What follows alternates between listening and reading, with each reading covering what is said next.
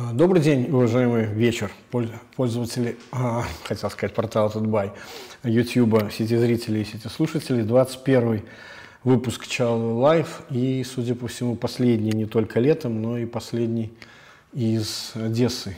Вот, заканчивается сезон, отпуск, еще остался, видимо, один выпуск э, Чалый в отпуске на Еврорадио, и начнется уже совсем другой сезон работы. Вот. Так что некое подведение итогов, наверное, и много разговоров о том, как сказать, э, реминисценции и выводы о э, украинском периоде жизни. Вот. А, с чего начать даже э, сложно сказать, наверное, с, давайте, давайте с Украины начну. Вот у меня, кстати, была большая тема, я все не знаю, как ей не знал, как к ней подобраться. Она фактически была готова у меня с второго примерно или третьего выпуска э, лайва здесь. Вот. Эм, ну, надеюсь, расскажу. Вот. Э, или давайте, наверное, с белорусских каких-то событий, потому что есть несколько интересных таких вещей. Э, Значит, награждение я уже комментировал, на самом деле, на Еврорадио э, силовиков и зачем-то опять Озаренко. Вот. А, прошел а, Всебелорусский педсовет. Очень странное такое мероприятие. На самом деле а, не очень сильно оно отличалось от награждения силовиков, потому что было сказано сразу несколько важных тезисов. Буквально с первых же секунд мне хватило, значит, опять же, сил и психики для того, чтобы послушать выступление Лукашенко целиком. Буквально с нескольких же секунд он начал говорить о том, что значит, э, э, поставил учителей э, наравне с госслужащими и силовиками, которые не дрогнули, и гражданская позиция которых позволила значит, спасти страну там непонятно от чего. Наверное, от поражения Лукашенко на выборах. Вот. А, ну, то бишь, если раньше еще у кого-то были сомнения, или точнее Лукашенко все время пытался э, скрываться за какими-то эвфемизмами, рассказывая о том, что учитель опора там государства, что у него уже там возложена еще одна важная функция, которая не только учительская, но и там обеспечение стабильности в обществе и так далее. Вот. А, значит, то теперь он фактически целиком признал, что э, что, в общем, учителя являются двумя опорами его нынешней власти, силовики и учителя, которые занимались подсчетом голосов. Очевидно, что это мероприятие, конечно же, не было связано никак с началом нового учебного года. Для этого будет э, первый урок. Мы же помним, что Лукашенко регулярно любил посещать какие-нибудь школы для этого. Вот. Это фактически была такая попытка изобразить э, очередной раз единство, э, сказать, что учителя не будут оставлены в беде. Несколько раз было подчеркнуто о том, что школа – это нечто вроде храма, Входить туда нужно как в храм, безопасность. И вот особенно важная вещь, очевидно, конечно же, что учителя жаловались на то, что они были подвергнуты э, общественному порицанию после того э, своего участия э, подсчете голосов или фактически в фальсификациях э, результатов выборов. Вот, то э, фраза на, на тему того, что значит, э, на учителя никто не то, что кулак, там, значит, пальцем показать не может.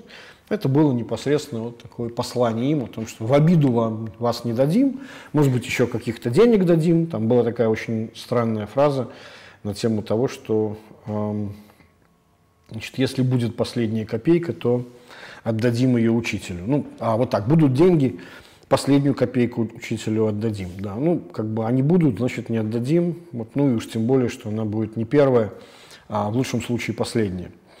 Вот.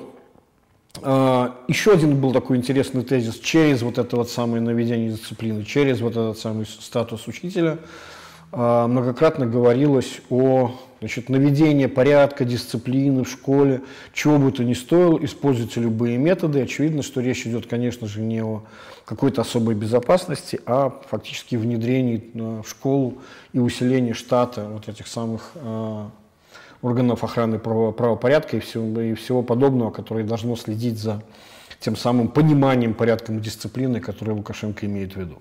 Вот. Ну и, наконец, э, очень такой важный тезис, который на самом деле у него уже пару раз звучал. Вы же помните, как э, быстро э, развеялся на примере кейса Тимановской и спорта разговор о том, что спорт не политики. Оказалось, что значит, понимание того, что спорт не политики, это очень специфическое, одностороннее понимание. Вот, политика должна быть везде – она не должна быть, а э, спорт, спорт, учеба и так далее, все, что может быть вне политики, это означает, что там не должно быть никакой другой политики, кроме государственной. Фактически именно этот тезис э, и прозвучал. Значит, э, образование – это не сфера услуг, не бизнес, а оплот нашей государственности.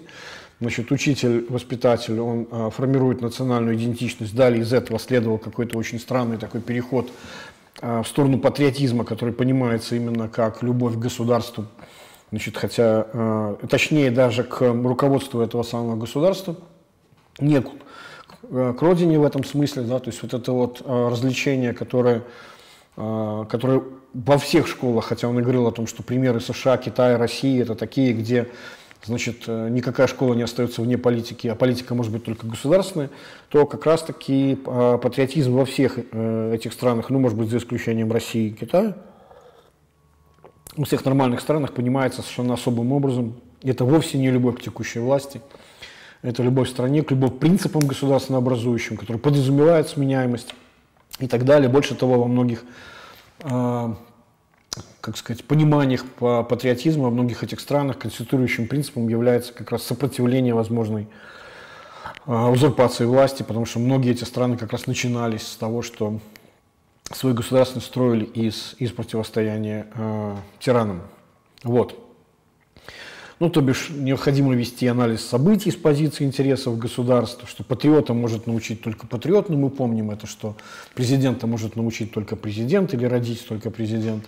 Да, и очень смешно было, конечно, о том, что значит, задача по химии даже может быть задана таким образом, что можно гордиться своей страной там, или наоборот. Ну, я, честно говоря, с трудом могу себе представить, как нужно так сформулировать задачу по химии, чтобы значит, э, она заставила гордиться страной или наоборот. Ну, в общем, видимо, в его представлении это возможно. Вот. А, было очень такое забавное проговаривание на тему того, что мы с завидным а, регулярностью обновляем учебники и программы. А, и действительно, это делается с завидным постоянством, ничего хорошему этому не приводит. Вот Лукашенко, видимо, сам это понимает, дана задача, наконец, довести это дело до конца, поставить какую-то точку, не очень понятно, что это за точка должна быть, по крайней мере, именно в учебных программах, но потом станет понятно, что подразумевается под вот окончательными оформлением этих самых учебников. Я уже даже, как, по-моему, как-то приводил пример, что э, настолько хуже становились э, программы, облегченнее и так далее. Лукашенко же, ну, мы же помним, как интерес его к учебникам школьным э, постепенно менялся в зависимости от того, в какой класс шел Коля. Да, мы же помним, там, что это такое. Там биология, сплошные черви, ни черта непонятно и так далее. Там интегралы сплошные там, и прочее. Зачем это все рассказывать? Вот. Ну, в общем, э, по, мере того, как Коля рос, э, значит, разрушение нормальных, нормального образования продолжалось. Вот, и пришло к тому, что если ранее, по крайней мере, на моей памяти, в советские времена еще, а, образование строилось таким образом, что соседние предметы, знания которых требуются смежные для того, чтобы можно было преподавать, ну, например, математика и физика, да, очень простой пример, про который я, по-моему, уже когда-то говорил, о том, что физике изучение идеального э, маятника значит, происходит раньше, чем э, изучение тригонометрии э, в математике. То бишь мат-аппарат, который необходим для того, чтобы понимать поведение физического объекта, к тому времени просто-напросто еще не готов. Как это все делается, для меня, в общем, загадка. Вот. Так вот, так, так, так, сейчас я найду момент, где, где же он говорит о том, что нам нужно окончательно решить этот самый вопрос. Эм. Да, так вот, пора наконец поставить точку значит, в оценках исторических эпох и персоналей, кто герой, кто историческая личность, кто предатель народа.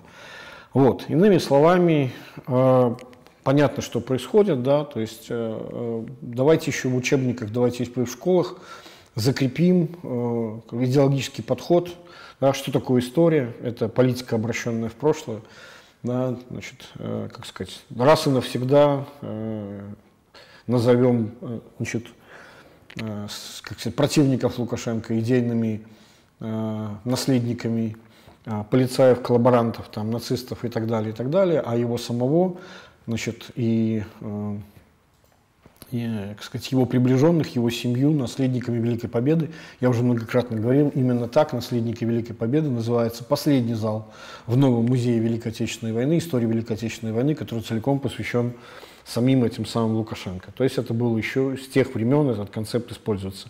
Вот.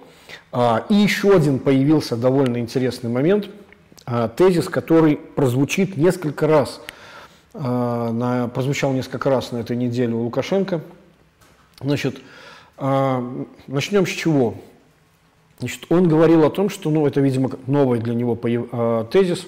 Я, я не буду сейчас говорить о том, что как люди там едут э, значит, и получают образование за границей, там теряются важные кадры, он по-прежнему все еще надеется, что эти люди потом зачем-то вернутся, но вернутся с промытыми мозгами и так далее, и так далее. Вот. И появился у него относительно новый тезис конкурентоспособность э, кадров, в том числе выпускников. Э, когда-то он ее использовал к выпускникам вузам, теперь он их использует этот термин к выпускникам школ.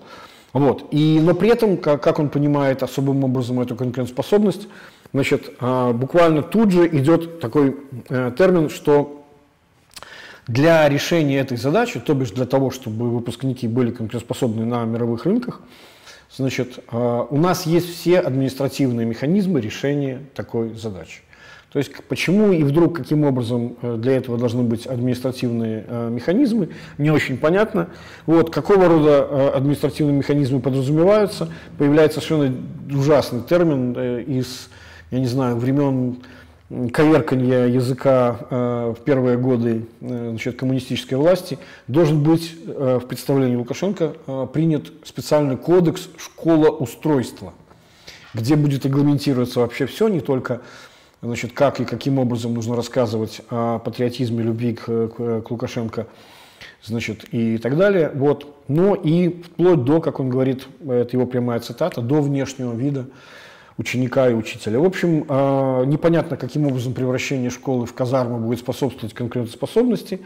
Вот, потому что буквально через запятую он рассказывает о том, как нужно с помощью вот этих самых административных мер, под которыми он понимает госзаказ и улучшение прогнозирования а, потребностей в кадрах значит, со стороны а, государственных министерств, каким образом значит, это должно вдруг принести результат, если не работало все предыдущие годы.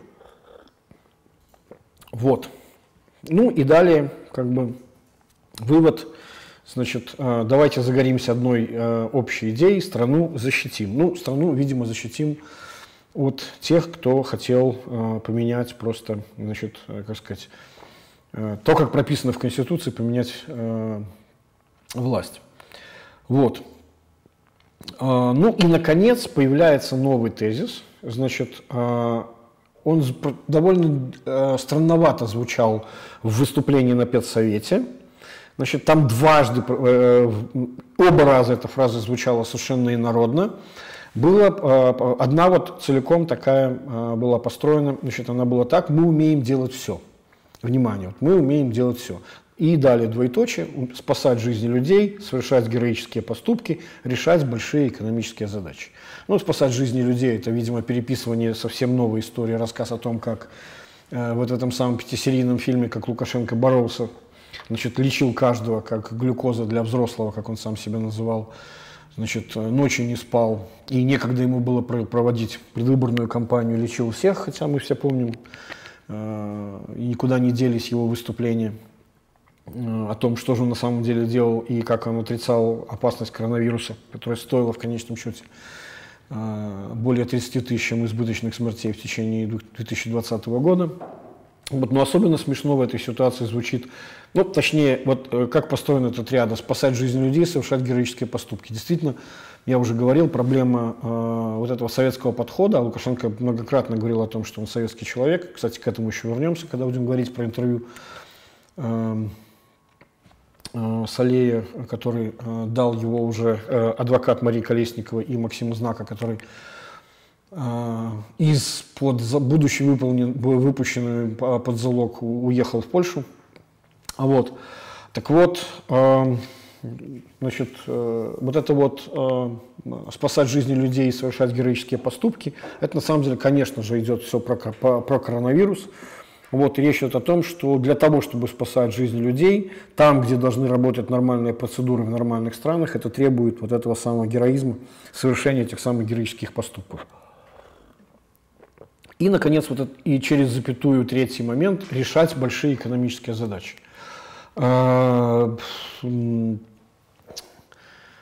Явно написанная спичрайтерами фраза, то есть начинаются заклинания относительно того, что насколько же успешно мы это все умеем э, и делали когда-то, хотя, в общем, сложно назвать какую-либо сложную экономическую задачу, которую успешно сумел решить э, Лукашенко. Вот. И вот, вот эта вот фраза э, «мы все умеем делать», судя по всему, является сейчас рефреном, новым рефреном пропаганды. Кто-то ее вот, значит, придумал, ее сейчас в каждой бочке затычка используют. Так вот, какая же, видимо, э, значит, сложная экономическая задача была решена Лукашенко. Вот это был, конечно, совершенно потрясающий момент, когда э, как бы в исторические времена, фактически 30-летие э, обретения Белоруссии независимости – ну, на самом деле, 30-летие э, э, августовского путча, затем, после которого последовало как раз э, объявление независимости практически всеми постсоветскими странами, вот в том числе и Белоруссию. Кстати, есть очень неплохая статья, написанная, по-моему, Дмитрием Гурневичем на Радио Свобода, где он как раз рассказывает историю голосования вот, по поводу утверждение значит, э, э, независимости Беларуси, когда Лукашенко и вывешивается картиночка э, испоминаний Лебедька о том, что Лукашенко ровно в этот самый момент, в этих двух пленарных заседаниях, а, значит, вот на самом деле очень интересно почитать эту статью, а, видно, насколько Лукашенко в тот момент еще никак не мог определиться со своим как сказать, идеологическим э, кредо. Точнее, я бы сказал, что у Лукашенко, в общем, всегда относился к понятию идеологии, идеологическому креду и инструментально. Все, что, э, как сказать, способствовало его карьере, вот он готов был хвататься за все, что угодно. Он был и и коммунистом за демократию, и пытался примазываться к Белорусскому национальному фронту. Известная анекдотичная история, когда он приходил в руководство и предлагал свои услуги там, возглавить его и так далее. То есть все, что угодно, там, от критики э, Шушкевича, значит, э, или там Дементея, который тогда э, значит, возглавил, кажется, Верховный Совет, хотя я могу уже не помнить, и так далее. То есть, э, и вот какие же, насколько непоследовательны были его речи о том, что же нужно отстаивать и э, чего нужно добиваться. И в конечном счете Лукашенко решает, что все-таки э, голосование за суверенитет является опасным, потому что, э, мол, все-таки, значит, это отрывает Беларусь от России. То есть он уже тогда, видимо, считал, что, так сказать, это более высокая ценность, чем независимость. Отсюда и его неголосование. Вот, так вот, возможно, именно поэтому а, никак абсолютно не были отмечены эти даты, ни, никоим образом официозом. Мы же знаем, что даже память об этих датах была попытка, а, была попытка стереть память об этих датах через искусственное э, назначение Дня независимости Беларуси в виде э, даты освобождения Минска И Лукашенко сам понимая эту искусственность, многократно говорил о том, что ну вы же как-нибудь потом, после меня, когда меня не будет, ну не очень понятно, как его не будет, либо не будет э, физически, либо не будет э, по должности, вот, но там, мол, сохраняйте, пожалуйста, вот эти все традиции, хотя какие к чертям эти традиции, когда им там буквально несколько лет, и все они абсолютно произвольно, эта дата была выбрана для того, чтобы сместить внимание с настоящей датой, которая является днем независимости Беларуси. Так вот, в этот же самый момент, то есть что же на самом деле едет отмечать Лукашенко, это действительно э, чрезвычайно показательно. Да, он едет э, в хозяйство Строшицы, где ему, где предается ностальгии и вспоминает, как когда-то, 25 лет назад, вот это, кстати, очень интересный нюанс, э, у нас же Э, я даже видел такое фото, в книжных магазинах продается семитомник 25 лет белорусской э, государственности. Ну, то есть понятно, что э, он, речь идет, конечно же, не о государственности в, в том самом понимании, про которое мы только что говорили, с момента обретения независимости страной, а фактически это 25 лет правления Лукашенко. То есть такое, в общем, кстати говоря, я, по-моему, тоже об этом уже говорил. Когда-то был даже, была даже попытка сделать такой проект э, на Белте, на субдомене значит, э, э, Белорусского телеграфного агентства, где как раз-таки 25 лет белорусской э, государственности отсчитывались от 1994 года. В общем, тогда это как-то, э, видимо, вызвало большое количество вопросов, и этот проект довольно быстро свернули, не сумев его наполнить каким-то содержанием, но в итоге э, творческая группа э, Академии наук сумела таки подготовить вот этот самый значит, семи, семитомный труд. Вот, так вот, 25-летие у него отсчитывается с него, и вот про какое же, естественно, он решение вспоминал как самое судьбоносное, это решение начать строить собственные комбайны. Вот.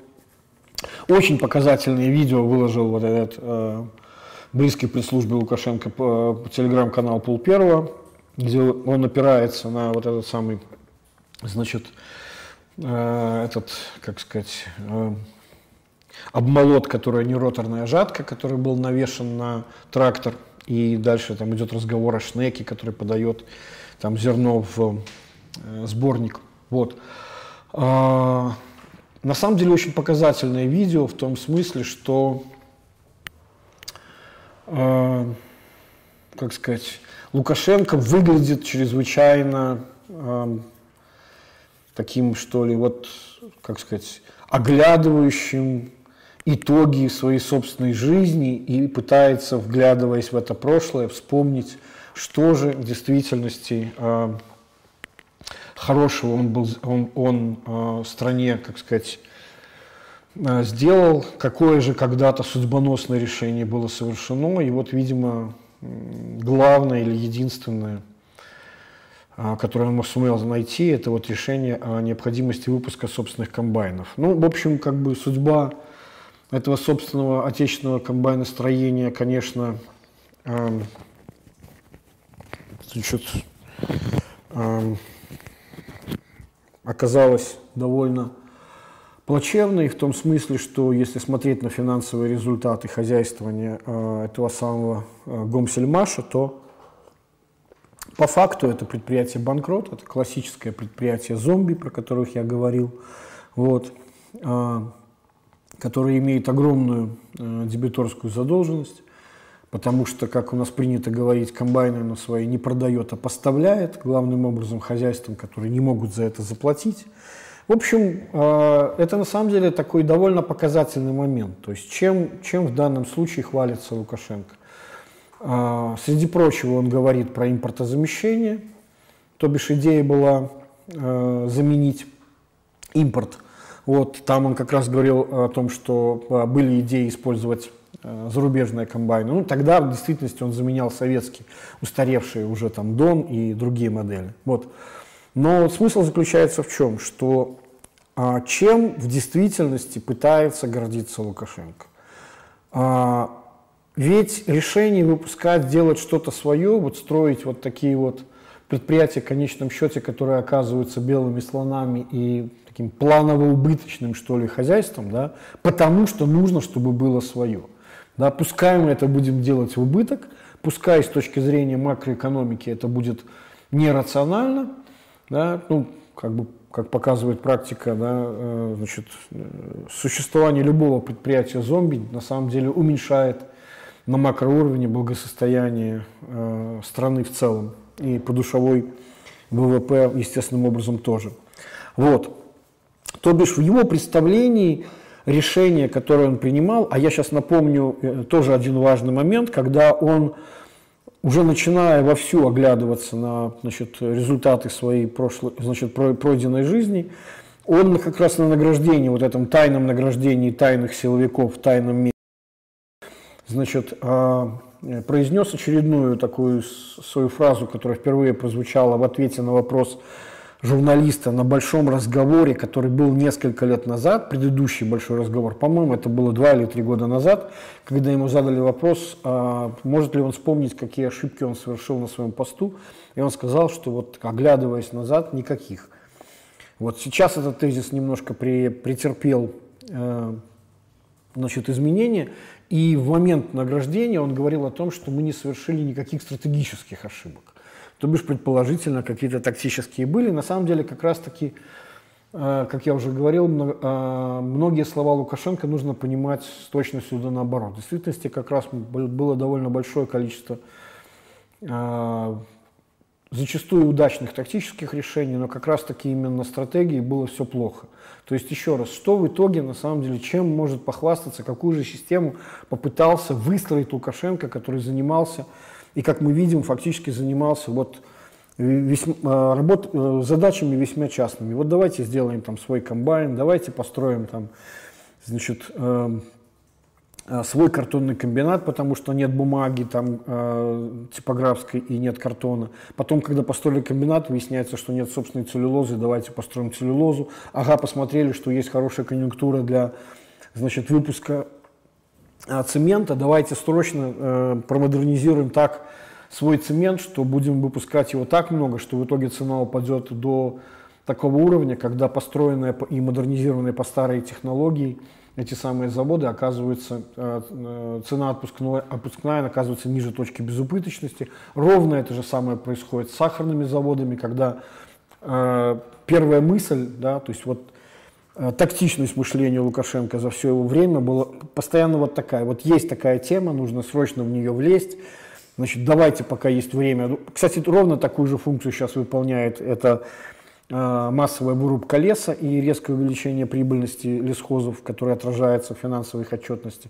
У нас все меньше, кстати говоря, статистики по э, выпуску, но финансовое положение пока еще остается доступным для, для Э, анализирования, поэтому, как я уже говорил, особенно данные по кредиторской и дебиторской задолженности, эти факты, которые прятать достаточно сложно, потому что это, это, эти данные всегда двусторонние, то есть всегда есть возможность проверять эти данные. А, прошу прощения, у меня немного горло болит со, вчерашнего дня, не, не знаю даже по какой причине. Вот.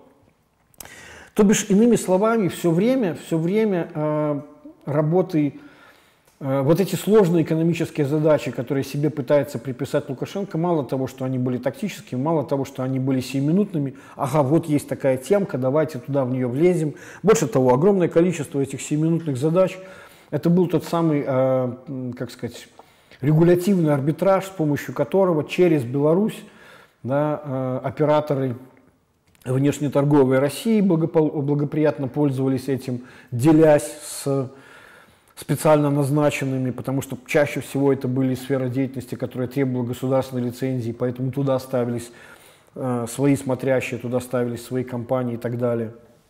Как было с, с внешней торговлей, вот последняя закрытая дылка, которую мне просили прокомментировать, но там как раз все предельно просто.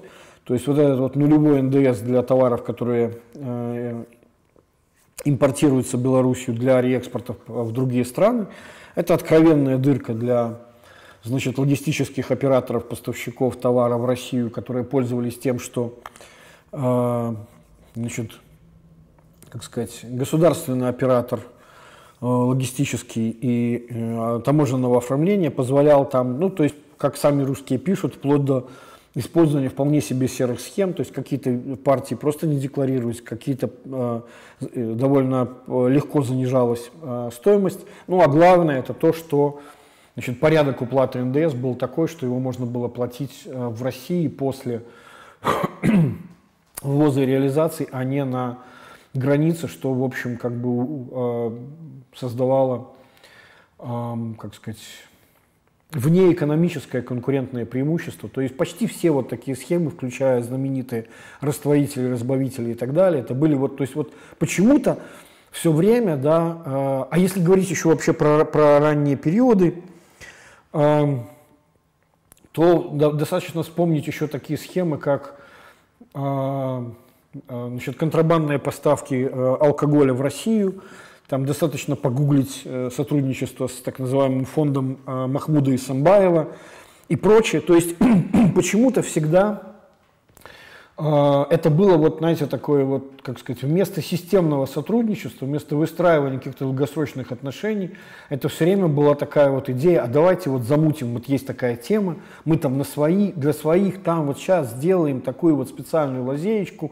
договоримся об этом и вот будем ее там каким-то образом использовать. Вот. В итоге э, наследие, которое оставляет Лукашенко в экономической сфере, вот тех самые значит, сложнейшие задачи, которые ему должно, удалось решить, э, это, как сказать, построение в рамках вот такого, что ли, э, как ему хотелось бы этого сделать, но сейчас этот план, конечно же, Э, и он, его и невозможно было реализовать, и он в конечном счете не будет никогда реализован просто в силу того, что государственный сектор оказался во многом не жизнеспособен, но видение э, экономики для Лукашенко, я, кстати, об этом уже тоже многократно говорил, это э, должен быть костяк крупных государственных предприятий, которые обеспечивают и в том числе и социальные функции, да, там занятость, э, оплату пособий по скрытой безработице в виде этой самой зарплаты, которые выполняют важные народохозяйственные задачи, производя то, что хочется самому Лукашенко, главным образом э, без какого-либо экономического смысла ради импортозамещения или, или э, обратная сторона импортозамещения, которая происходит почти всегда из-за неравновесного э, макроэкономического положения, обратная сторона этого стимулирования экспорта. Вот. То бишь строительство вот такого большого количества э, предприятий, которые вместо того, чтобы э, производить и зарабатывать, на самом деле были вот этими самыми планово-убыточными хозяйствами, как говорили в старые советские времена. Ну а вся остальная экономика, значит, частная, она должна быть сведена до роли, э, как сказать, э, до роли э, ремесленничества, индивидуальной э, значит, предпринимательской деятельности. Ну, то бишь, грубо говоря, такое вот нечто, э, как сказать, э, такая, э, доходы должны, не, не, не, не должны там были капитализироваться, их должно было хватать исключительно для поддержания штанов, то бишь функция такая тоже социальная, как бы, как бы снять с государства ответственность за содержание значит, человека с него. Вот. А, естественно, поскольку главным образом идея была строительства вот такого рода заводов, которые не зарабатывали, а перерабатывали и производили то, что ему хотелось, да, обратной стороной было то, что эта система могла жить только в условиях э, постоянного потока. Э, откуда-то же деньги должны были идти, это была система э, апроприации части э, российской природной ренты. Да, я как-то в свое время еще в экономике на пальцах шутил, что белорусская экономика, когда, которая любила характеризоваться словами значит, стабильность себя, да, то это вот такая стабильность диссипативной структуры, э, термин, который идет на самом деле из э, науки синергетики. Да, э, диссипативная структура – это устойчивое образование в хаотическом, что ли, в поведении системах э, детерминистского хаоса. Вот. А, ну, например, многие видели, что когда а, вода начинает стекать а, в какую-либо воронку, например, в ванной, да, то закручивается, образуется эта самая воронка, которая достаточно устойчива. Вы можете попытаться ее разрушить, она восстанавливается. То бишь вот это вот характером стабильности, вот эта вот диссипативная структура, она обладает. Главным условием, главным выводом из вот этой самой науки о сложных системах, синергетики, является заключение о том, что э, для того, чтобы эти диссипативные структуры были устойчивы, для них требуется постоянный поток энергии и вещества сквозь них. Вот, вот собственно, Беларусь именно таким вот образом и существовала. К сожалению, э, чего-то сколько-нибудь самостоятельно жизнеспособного по, по большому счету выстроить так, так и не удалось, а многое из того, что пока еще живо, да, э, сказать, э, главным образом заслугой Лукашенко не является. Вот. Э, ну вот этот вот тезис, что мы все умеем делать, да, все остальное мы умеем, э, который прозвучал и во время посещения этого самого Острашицкого, вот, э, значит, во что же он на самом деле выливается? Он впервые заявлен был, еще раз говорю, во время педсовета и затем повторен а, значит, во время э, встречи с вот этим самым первым комбайном, которому уже 25 лет. То есть, еще раз говорю, такое ощущение, что Лукашенко с, э, по, использовал вот эти, эти даты не для того, чтобы э, как сказать, осмыслять 30-летие независимости, а для того, чтобы осмотреть свой собственный, э, что называется, творческий путь. Так вот, а, был очень интересный тезис, что же мы на самом деле умеем делать. Так вот, мы все, оказывается, умеем делать, но почему же результат оказывается такой вот, как он оказывается? А это, как несложно догадаться, потому что есть безалаберность, недисциплинированность и неисполнительность. То бишь, а, вопрос в чем? Значит, а, не очень понятно, кто здесь мы и чья это безалаберность, но в любом случае, если какой-то руководитель пытается говорить о том, что значит, никаких стратегических ошибок совершено не было, но все мешает, мешает сплошная безалаберность, недисциплинированность и неисполнительность, это на самом деле три эпитета, которые характеризуют э, проблемы в управлении. Да? То есть, может быть, на микроуровне все и хорошо, на уровне э, как раз-таки управления процессами все плохо. Иными словами, а, Лукашенко фактически а, расписывается в том, что за 25 лет система была выстроена таким образом, что она по-прежнему характеризуется, как ему кажется, гениальностью принятых его решений, но все его принятые гениальные решения тонут в этой самой вот э, исполнительской дисциплине, безалаберности и так далее, и так далее, и так далее. Хотя на самом деле, как я уже когда-то тоже в преснопамятной экономике на пальцах многократно говорил о том, что многое из того, что он считал неисполнительностью, безалаберностью и недисциплинированностью, в действительности было на самом деле сознательными действиями э, его исполнителей, начиная от правительства, от Совмина и ниже, которые фактически э, выполняли функцию защиты от дурака. То есть э, как сказать, смягчали неблагоприятные регулирующие последствия от принятых плодотворных дебютных решений Лукашенко. Вот. Могу напомнить э, передачу, которая была посвящена, не знаю уж можно ли ее где-либо найти в аудио или в тексте, или передача, которая была посвящена отставке правительства Кобякова, где как раз и говорилось, в чем же была вина этого самого э, э, правительства. Вот. Так вот, когда он говорит о том, что мы все можем сделать, значит, однако, значит, можем сделать только железо, говорит он, а умные узлы, гидравлика, электроника покупаем на Запад. В общем, как бы тезис о том, что все можем сделать, рассыпается буквально уже здесь.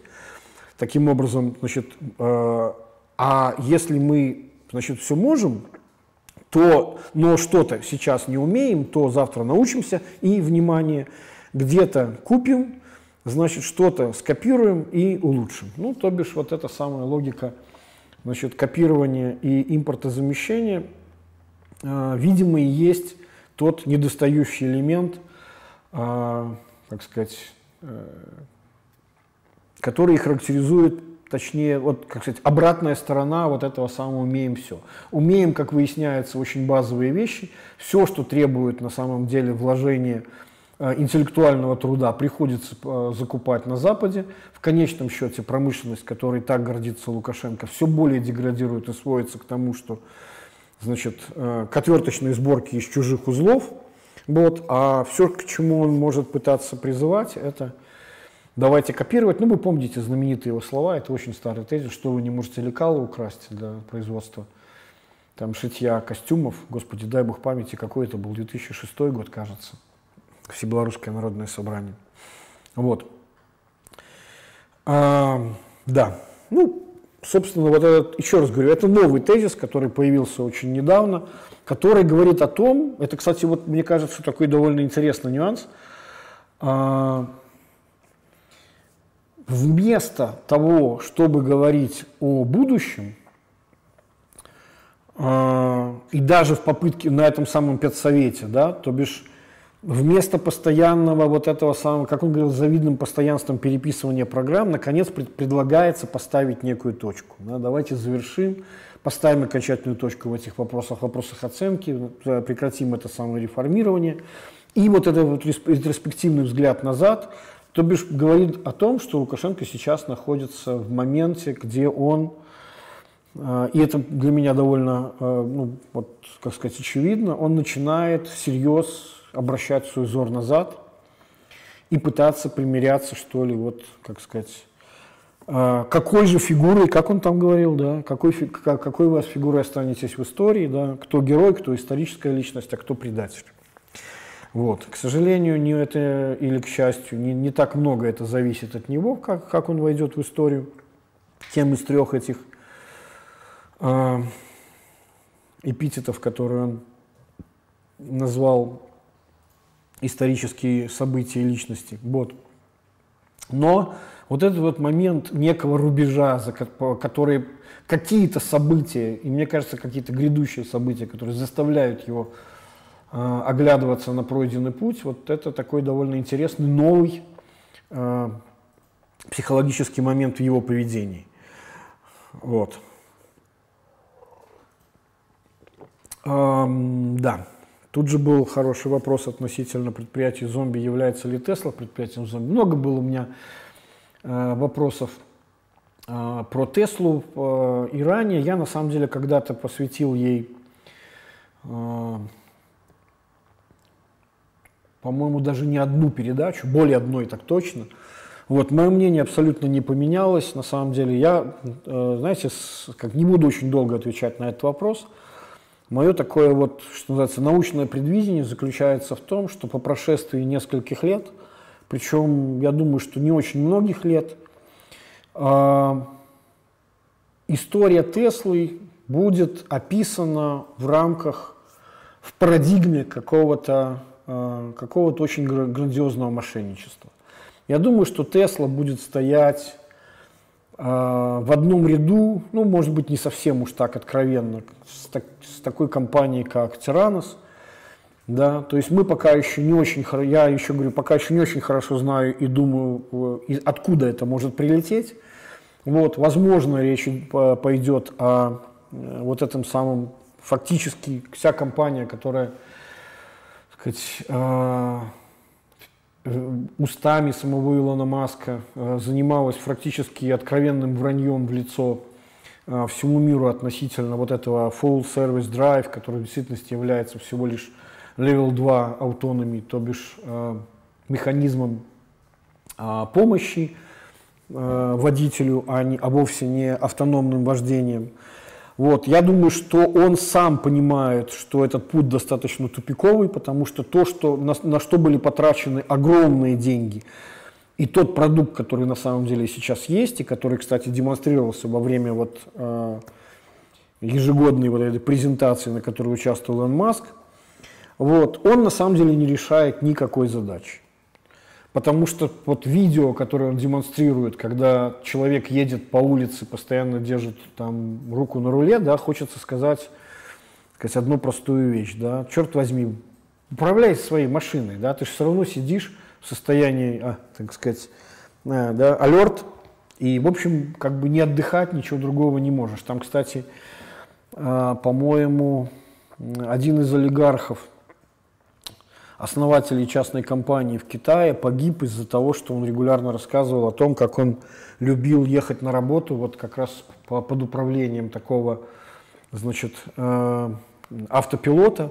Одна рука была у него на руле просто для того, чтобы этот автопилот был уверен, что водитель по-прежнему способен перехватить управление, а второй, он, значит, там э, ел э, какие-то там свои бутерброды, гамбургеры или что там он это делал по дороге, регулярно об этом рассказывая в своем твиттере.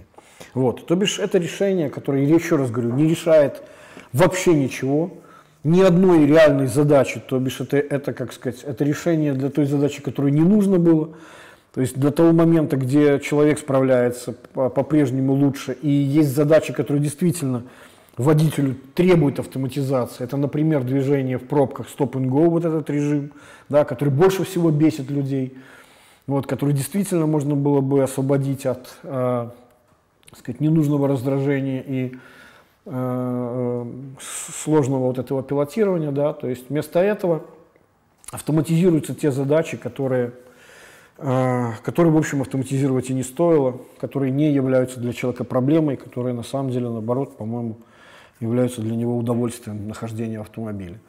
Вот. В общем, в любом случае, как бы я думаю, что... Да, так вот, э, и все больше эта компания начинает, ну, я не знаю, по-моему, скатываться в какое-то комикование, об, э, объявление о том, что она Э, значит, э, будет производить Tesla э, ботов, то есть роботов антропоморфных, которые будут выпускать, которые будут выполнять какие-то значит, задачи скучные и сложные за человека. Вот. Это, ну, это на самом деле доведение всей стратегии Илона Маска до абсурда. Это абсолютное вранье. И, в общем, комичная вот это а, а, танец в исполнении человека, наряженного значит, в, в, в костюм этого самого робота ничем не отличается от робота, как его там, по-моему, звали, Андрюша, которому Путину показывали, да, значит, об успехах э, российского роботостроения. В общем, это абсолютный фейк.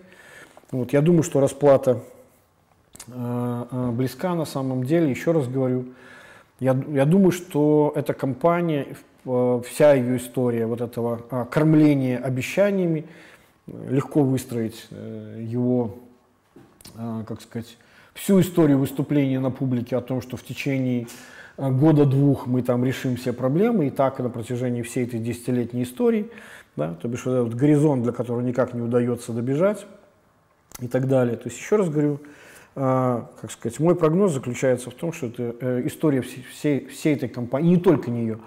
Я уже рассказывал про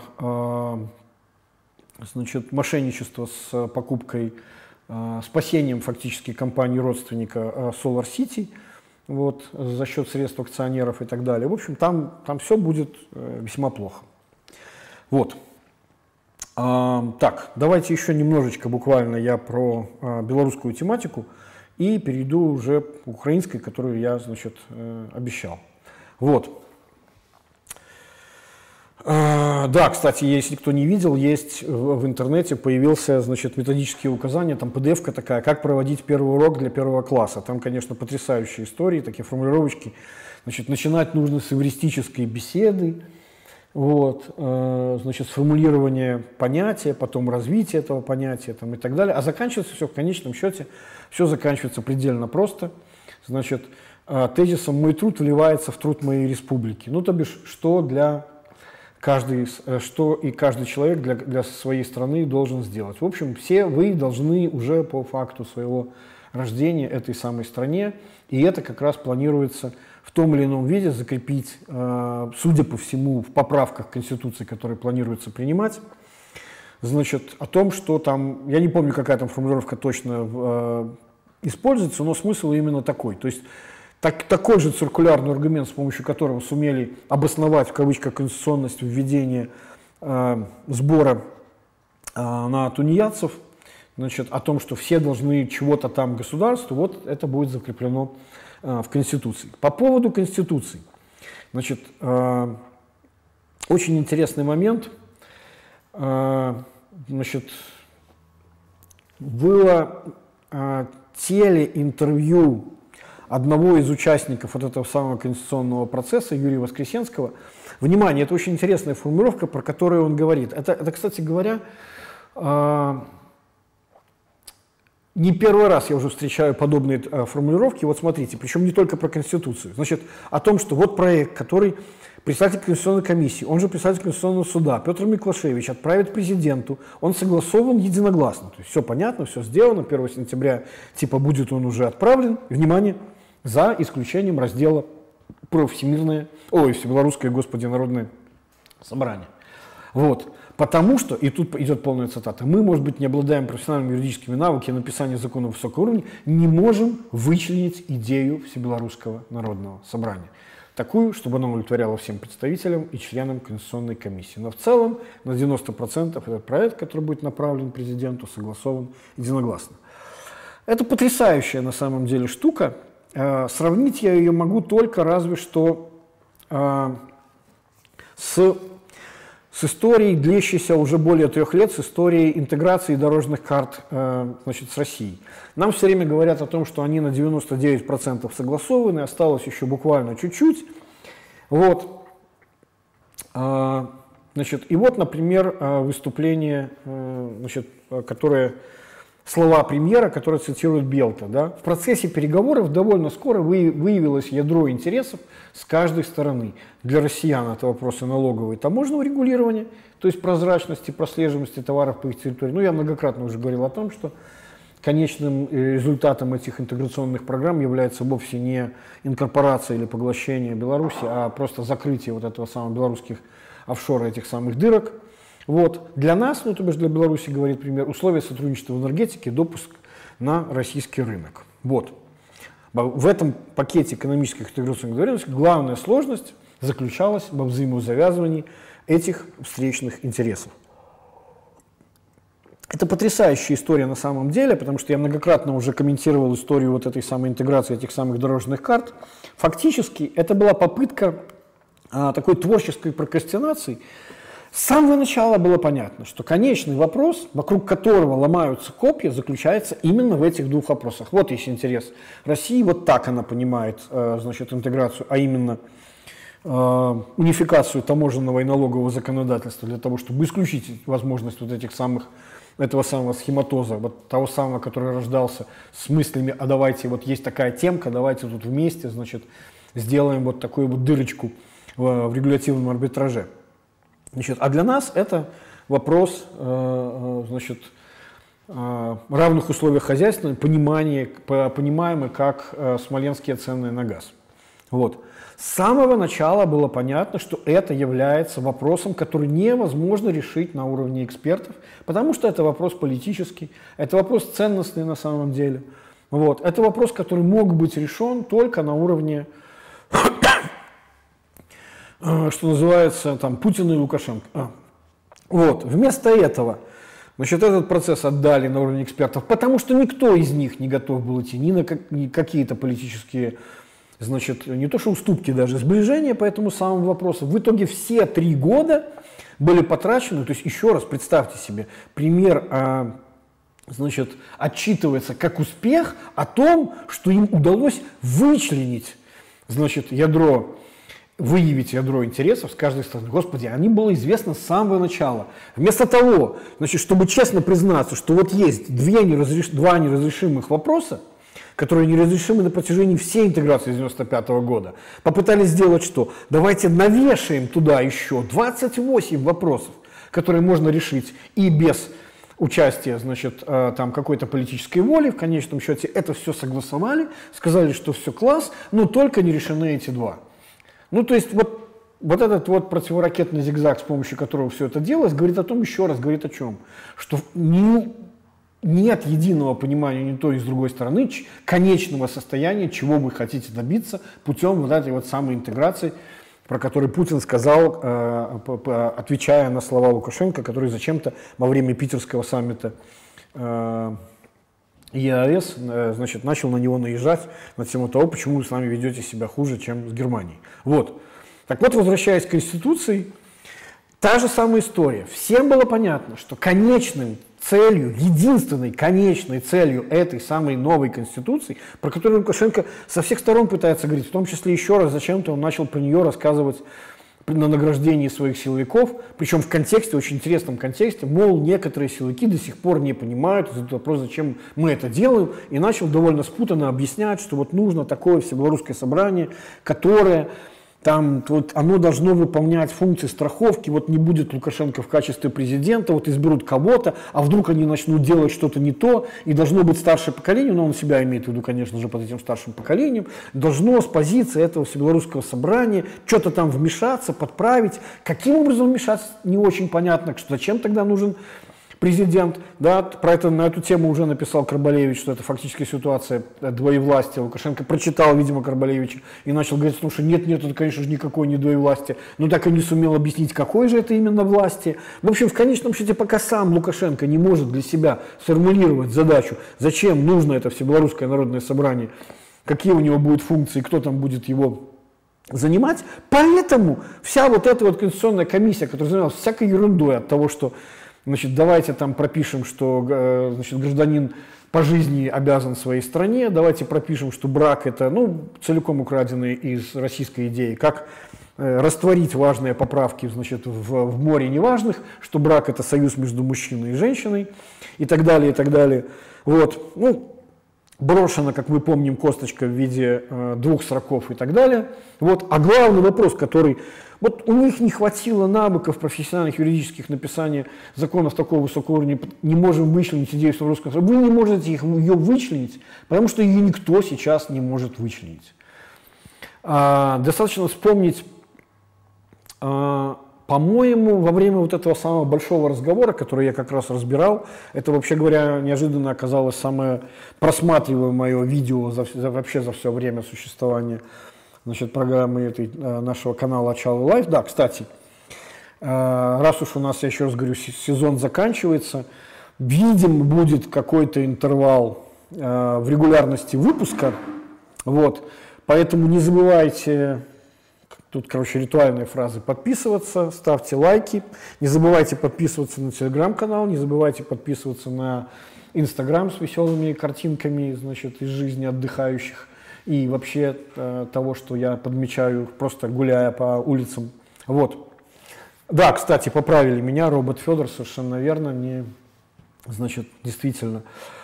Ну, на самом деле от его имени, от э, переназвания ничего не меняется. Да, вот, смысл э, тот же самый. Так вот, еще раз я к чему, что, значит, э, это не Миклашевич и Воскресенский, и другие члены не могут вычленить эту идею, сам Лукашенко не может с ней определиться.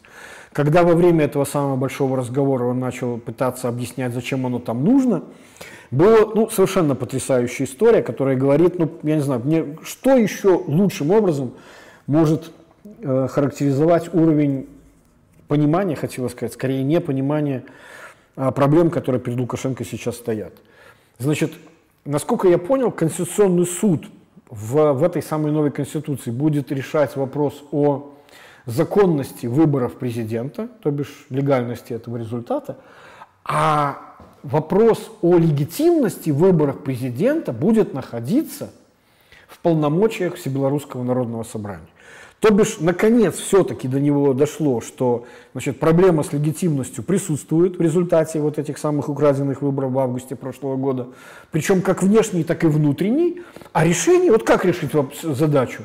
Да? Понятно, что значит, э, бумажка, которая была выписана тетей Лидой, значит, она как-то легитимности не прибавила. Значит, как нужно решать задачу?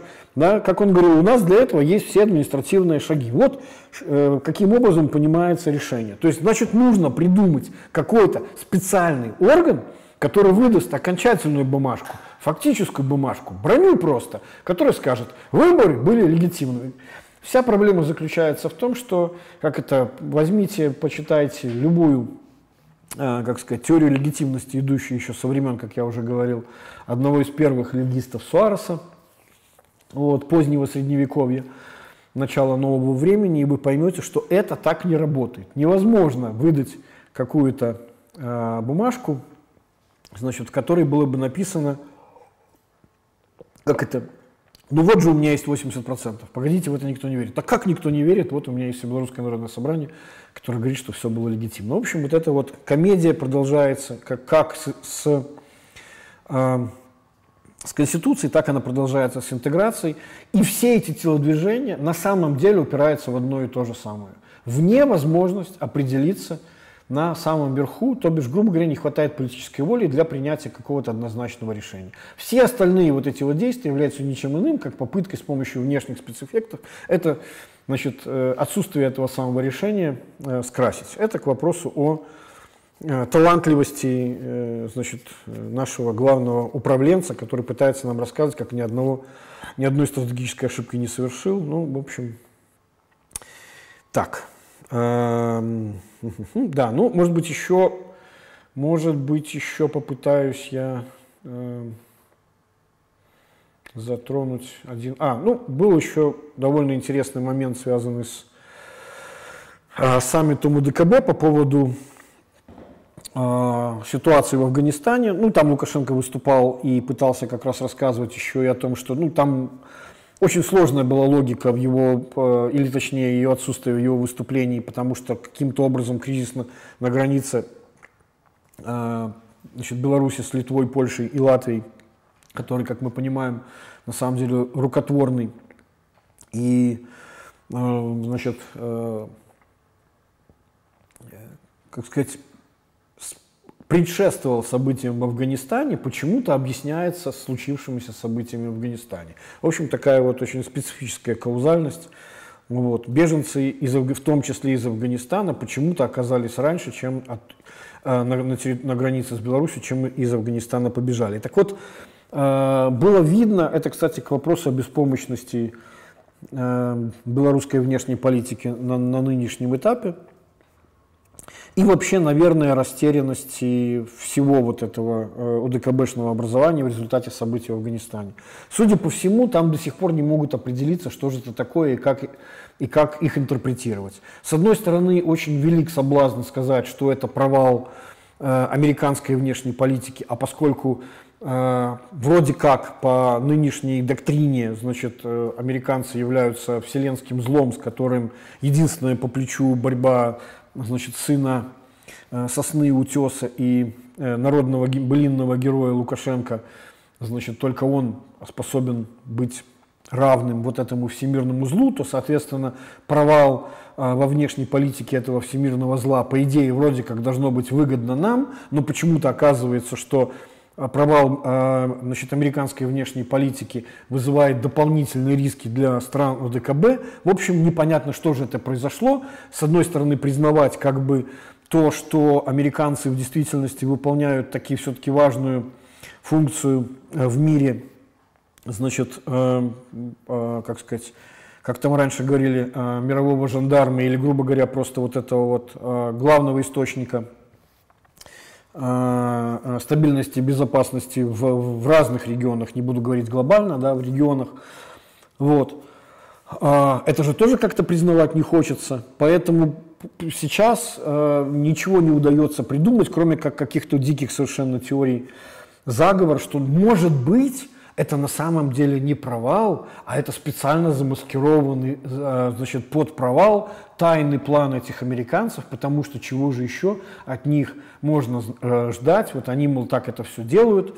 Вот. И дальше, когда Лукашенко выступает, он постоянно говорит, давайте, давайте же как-нибудь определимся, какая же будет наша позиция на этого самого ДКБ, который мы, может быть, предложим там, значит, на саммите ШОС там, или еще чему-то. И вот нам нужно выработать, наконец, свою позицию – а поскольку своих мыслей нет, дальше идет удивительная цитата. В этом плане мы очень рассчитываем на то, что президент России, как всегда, вовремя проинформирует нас о своей позиции, потому что Россия это не просто один из ключевых игроков в этой проблеме, это самый главный игрок, ну и так далее, и так далее. В общем, как Владимир Владимирович скажет, когда он определится, а у них то, ровно та же самая идеологическая дилемма по поводу отношения событий в Афганистане, то так, тогда такую позицию выработаем и мы. В общем, как бы еще раз говорю, а, большего признания собственной беспомощности пока, наверное, было бы сложно представить а, в этот самый момент. Вот. Так, что бы еще я хотел э, сказать? Ну, не знаю, про интервью Ильи Салея, там на самом деле не так много про это можно говорить. Вот. Там было несколько довольно важных тезисов, которые, в общем, уже проговаривались о том, что Лукашенко, похоже, единственно искренне верит в то, что его искренне любят.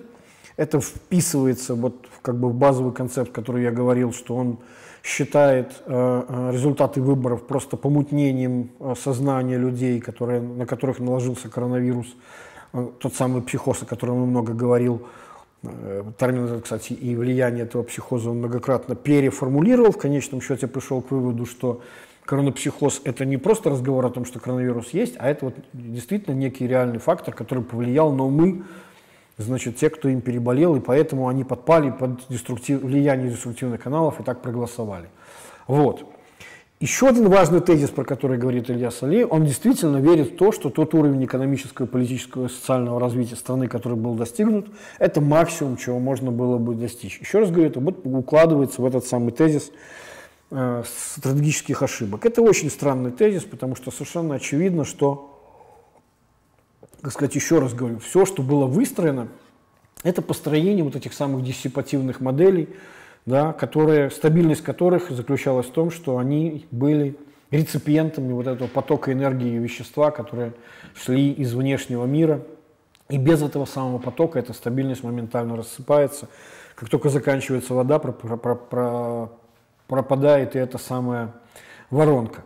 И еще там был интересный момент. А, нам, значит, Илья Солей сказал про вот эти 46 700 на пике, которые были. То есть похоже, что не 3000, про которые Лукашенко рассказывал сам, который, когда рассказывал про то, как он в СИЗО ходил, а он все-таки показал им большее число. Да? И дальше вот я, я просто скажу очень короткий э, момент здесь.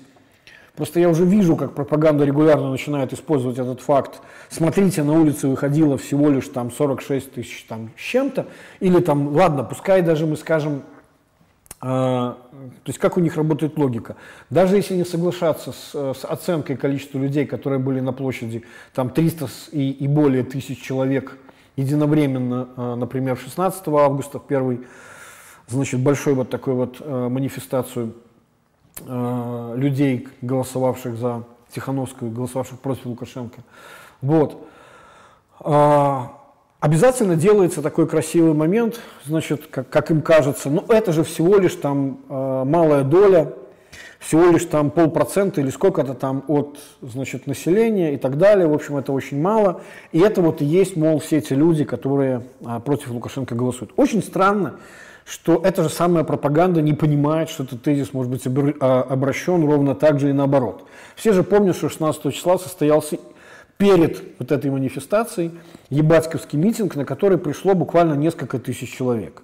Максимум, который там мог разместиться, это 15 тысяч вообще на всю эту площадку. В реальности она была заполнена примерно где-то на э, часть пятую, вот, то бишь около трех, ну пускай даже 5 тысяч человек, то бишь э, как бы, если вы говорите о том, что вот это число, которое выходило на улицу, характеризует противников Лукашенко, то тогда ну, нужно признать, что вот это число характеризует э, наличие сторонников Лукашенко.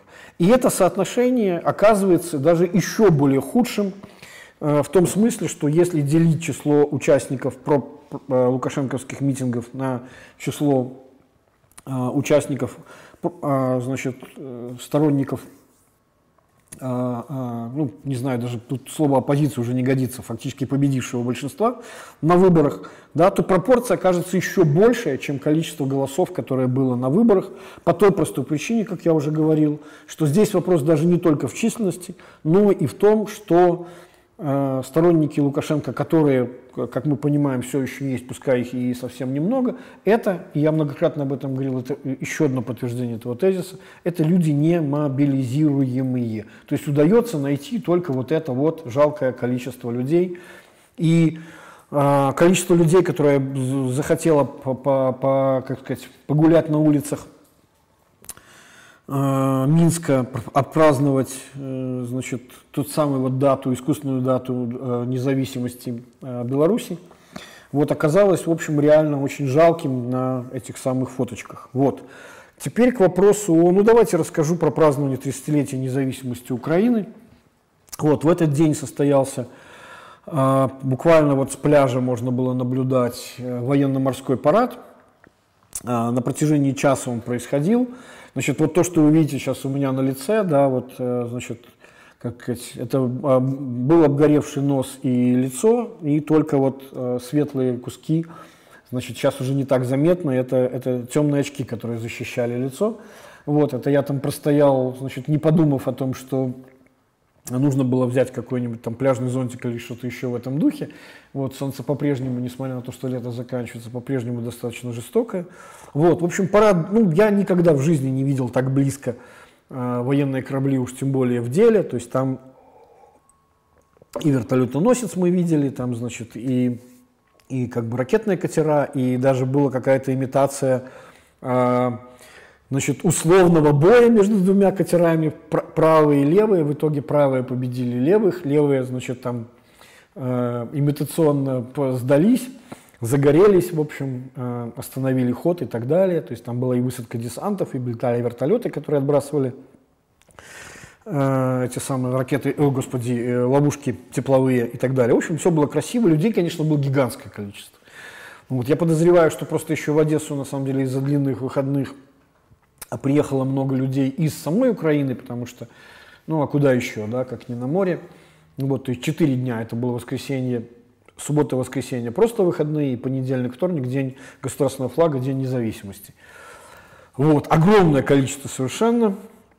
Вот, масса всяких других интересных мероприятий, вот, э, креативных там и забегов, и там э, день вышиванок, и вышиванковская цепь, и там чего только не было. Был большущий концерт на Потемкинской лестнице, на которой удалось даже значит, э, добиться выступления Ануки, такой очень современный популярный коллектив. Вот. Ну и после этого был фейерверк. Фейерверк, в общем, был довольно короткий, хоть и красивый. Одним, ну, короче, город был, в общем, был огромным совершенно. Все это чувствовалось, что все это работает, как сказать, гораздо... Э, уровень патриотизма существенно выше, чем тот, который бы демонстрировали на самом деле белорусы в, этой, в этом смысле. Вот. А, как сказать, я не, не смотрел, на самом деле, не, не, как сказать, не, не, всерьез не, не смотрел трансляции по э, праздничных мероприятий, которые были в Киеве или в других городах, но, в общем, как бы длинный праздник был хорошо заметен в Украине. Давайте я еще, может быть, расскажу тогда еще о нескольких мероприятиях, которых я посетил. Вот. А, значит, был я на прошлом стриме в Бэджике Одесского международного кинофестиваля. Он успешно закончился. Закончился, значит, награждением фильмов а, и их создателей тоже на, на сцене внизу Потемкинской лестницы. Вот. А, мне очень приятно, что фильм, который был в конкурсной программе, один из трех конкурсных фильмов, а, которые мы, двух а, конкурсной программе, которые мы посетили, 10 фильмов мы посмотрели, это, надо сказать, довольно много за короткий период. Вот, по 2-3 фильма в день. Значит, ну, то бишь, все, что самое важное, что там было, по большому счету, удалось посмотреть. Это и фильмы из программы фестиваля фестивалей, вот, в том числе э, победители Кан, там и, значит, и Гран-при, и обладатель, э, значит, э, пальмовой ветви. Это, оказывается, разные награды. Вот. Э, и с современным украинским кино удалось познакомиться, и с таким, в общем, представителем э, авторского кино. Вот. Фильм, в общем, оказался довольно красив, но, как сказать, что-то там не доработали со сценарием, похоже. Вот.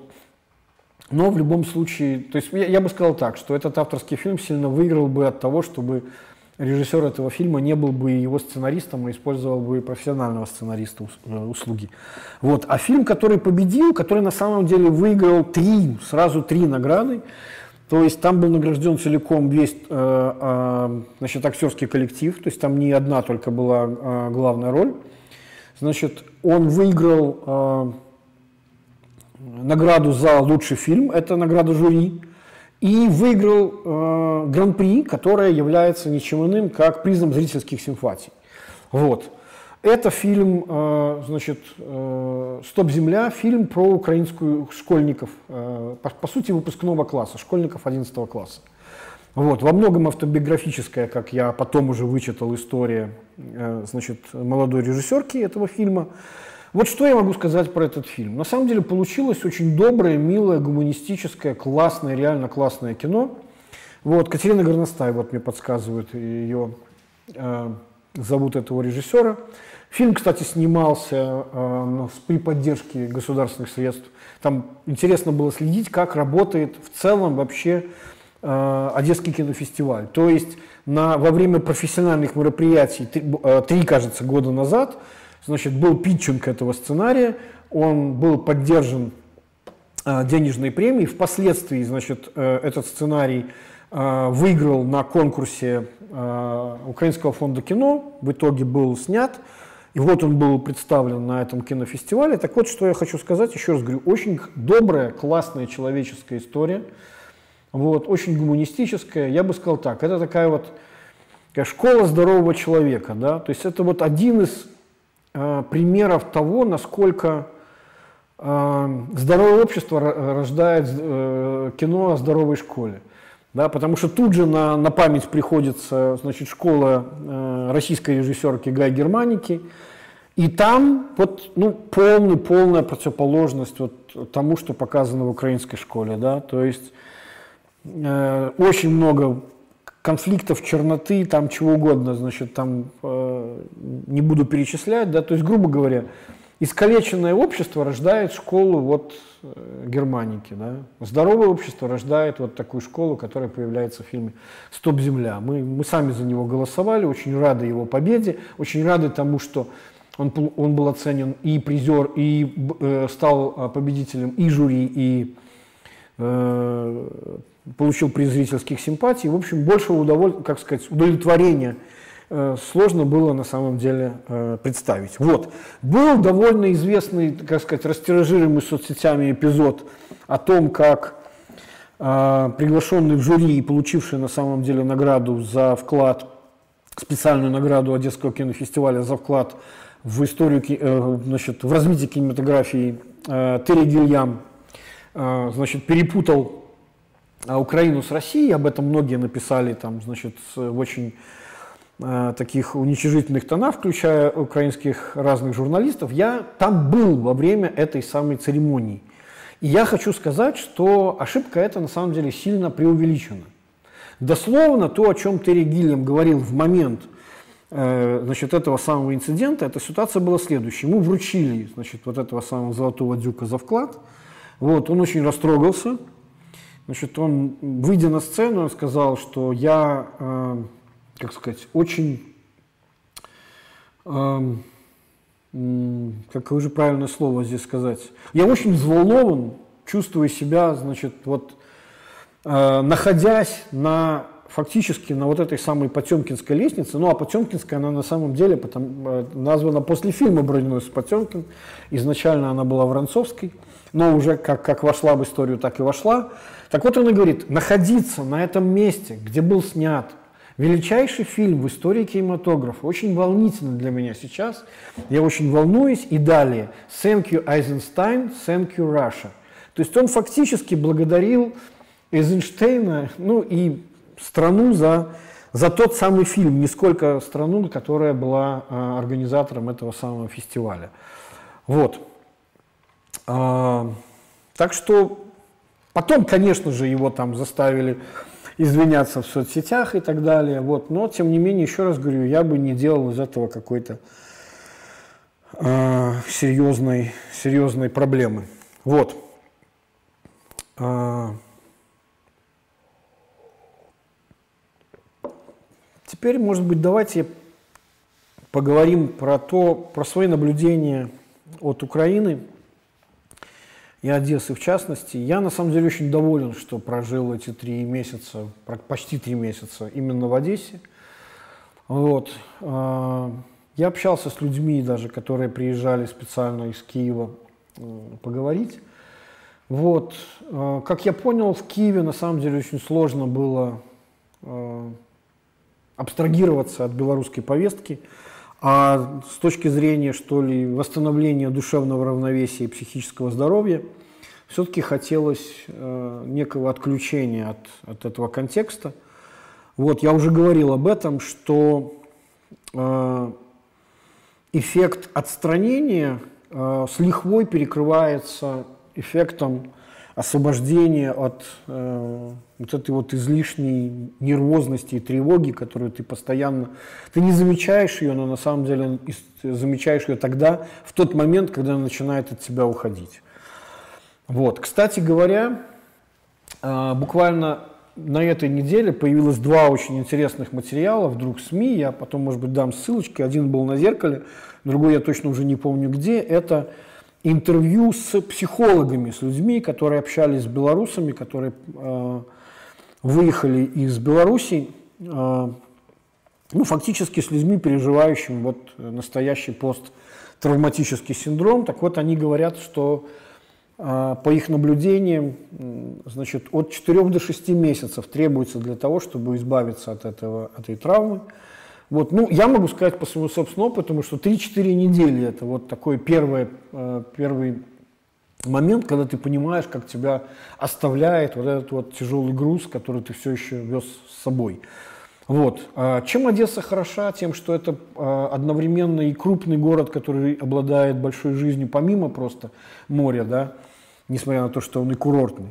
То есть это, это не Крым, где маленькие рыбацкие деревушки с огромным количеством туристического населения, а местных жителей почти нет. То есть туристов здесь ровно столько, чтобы они не, как сказать, не сильно выделялись на фоне всего э, местного населения. Ну и помимо того, что это город с, как сказать, с очень насыщенной культурной жизнью, вот, за это время э, я дважды был в Одесской опере на довольно модернистской постановке э, оперы э, Богема, где действие зачем-то было э, перенесено в 20 век из 19 ну и классические постановки или Траваторы, Трубадур Верди, просто потому что Верди, я, значит, Трубадура я смотрел и знал сюжет, я смотрел его, значит, в Ютьюбе во времена коронавируса, когда ведущие театры начали выкладывать там заграничное количество времени постановки свои с субтитрами, вот. В общем, как бы это, конечно, очень круто, я вам скажу, в отличие, скажем так, уровень э, Одесской оперы э, виден хотя бы в том, что в отличие, скажем, от белорусской оперы, э, украинские актеры могут одновременно и петь, и играть на сцене. А белорусские актеры, они, значит, значит, когда не поют, они играют, но зато, когда им нужно петь, они тогда становятся, занимают позу вот, и поют. То есть как-то одновременно это не сильно получается. А, несколько раз я был на концерте, дважды я был на концерте группы Даха Браха и один раз на концерте Дах Дотерс. Это такие, значит, несложно догадаться по вот этому вот а, корню Дах, это связанные между собой группы, это два творческих коллектива, которые вышли из киевского театра Дах, до сих пор с ним связаны. Больше того, а, когда, значит, был Одесский кинофестиваль, про как раз Дах Дотерс был специальный документальный фильм, когда, значит, про их э, творческий путь, правда, он ограничился всего довольно коротким их эпизодом, то есть они в какой-то момент их на Западе считали, даже называли как сирены Майдана, то есть они э, были известны своими вот этими воодушевляющими перформансами, полутеатральными, полувокальными, значит, выступлениями для э, поддержки людей, которые на, во время Э, во время э, Евромайдана там находились. Вот. Э, еще одним интересным феноменом, конечно, было ощущение того, как, как многое здесь делается на общественных началах. На территории завода шампанских вин был такой благотворительный а, винтаж-маркет он назывался. Короче, меня поразило то, что все средства, которые значит, там были собраны, они шли целиком на благотворительность. То есть не часть прибыли, а фактически все товары были, были предоставлены бесплатно, все деньги, которые были собраны, были отданы значит, на покупку аппаратов для донашивания недоношенных детей, и все организаторы фестиваля и волонтеры работали бесплатно. То есть вот тут нам еще, конечно, имеет смысл очень многому поучиться. Да. И плюс э, состоялся еще и концерт, который сам по себе был великолепен. Нино Катамадзе приехала на пароме из Грузии в Одессу для того, чтобы выступить на этом самом э, вечере, на этом э, благотворительном фестивале. Вот. Теперь о том, что как бы, э, значит, что первым делом очень сильно бросается в глаза. Очень много белорусов, приехавших в Одессу, говорят о том, насколько, то есть я, я на самом деле удивляюсь, какое большое количество людей умудряется высказывать, э, находить недостатки при том, что, еще раз говорю, у меня осталось исключительно позитивное впечатление от Одессы, несмотря на многие вещи, которые действительно сразу бросаются в глаза. Плохие тротуары, вплоть до того, что на тротуарах можно встретить стенсилы такие, значит, э, Труханов, отремонтируй тротуары. Ну, в общем, там такой очень специфический в Одессе э, мэр, вот, э, такого и бандитского вида, и, судя по всему, и бандитского бэкграунда. Вот поэтому с бюджетом тут все довольно плохо. Плюс как бы Украина еще характеризуется тем, что налоги на бизнес достаточно низкие и еще и собираются не очень хорошо, и, собственно, поэтому они достаточно низкие. Вот. И вот тут как раз самое интересное наблюдение, которое я заметил. Много говорится о знаменитых одесских двориках. Для меня первый феномен, который я обнаружил, эти одесские дворики, практически все – ну, я бы сказал, 99,9% они все запираемые дворики. И вот это действительно очень интересный феномен, тот, которого мы не можем встретить ни, э, как сказать, э, в Беларуси, которая находится севернее, ни в странах, которые находятся еще более северные, да, то есть такого нет. При даже частных владениях, тем не менее, то есть вот таких вот заборов и калиток во дворик встретить на самом деле кроме как в Украине, мне не удалось. И это на самом деле был интересный феномен, над которым я думал, с чем же это связано. Вот, то бишь, первая моя гипотеза была такова, что Украина это такая, ну что ли, э, страна, которая выбрала, э, ну скажем так, другой исторический путь, чем Беларусь, ну, по крайней мере, при Лукашенко, да, если говорить о Беларуси. То есть, смотрите, э, Э, это такая вот оборотная сторона э, экономической, э, белорусской экономической модели. То есть, если бизнес-климат в Беларуси оказывается чрезвычайно неблагоприятен, то есть это хорошо видно по статистике открытия новых бизнесов. Вот пройдитесь по городу, да, и если, скажем, Украина это всегда, то есть каждый квадратный метр, все первые этажи – это малый и средний бизнес и так далее, да, там, там общепит, все что угодно, услуги нотариусов, переводов, там, адвокаты и так далее, и так далее, и так далее. Вот, то Минск это, ну, я не знаю, это мраморный музей, в котором нет жизни, да. Вот, то бишь, ну, как во многих диктаторских и тоталитарных странах, значит, как это, все дороги в, приведены в порядок, у, уложены плиточкой, значит, что-то построено мрамором, а в зависимости от того, если еще какие-то диктатуры более богатые, то там будет и мрамор, и золото, и все, что ты хочешь, вот, но жизни при этом тут не будет. Вот в этом смысле как бы Украина это обратная ситуация, когда деньги остаются не, не так сильно а, аккумулируются на уровне значит, городских и выше, в том числе и государственных бюджетов, они остаются на уровне значит, самих людей, самих предпринимателей. И вот похоже, судя по тому, что, э, скажем так, дворики запираются, а тротуары, значит, по-прежнему значит, находятся в аварийном состоянии. И, кстати говоря, мне кажется, что еще и страсть к большим машинам, которая очень четко проявляется в Одессе, да, то есть это э, переизбыток автомобилей, ну, короче, спорт utility vehicles, да, таких вот внедорожников. Э, значит, я думаю, что это тоже вот та же самая психология, которая связана с этими самыми двориками. А именно, то есть люди сосредоточены на отстраивании микромира, близкого себе. То бишь вот дворик – это вот моя крепость, да, вот мои соседи, вот мои родственники.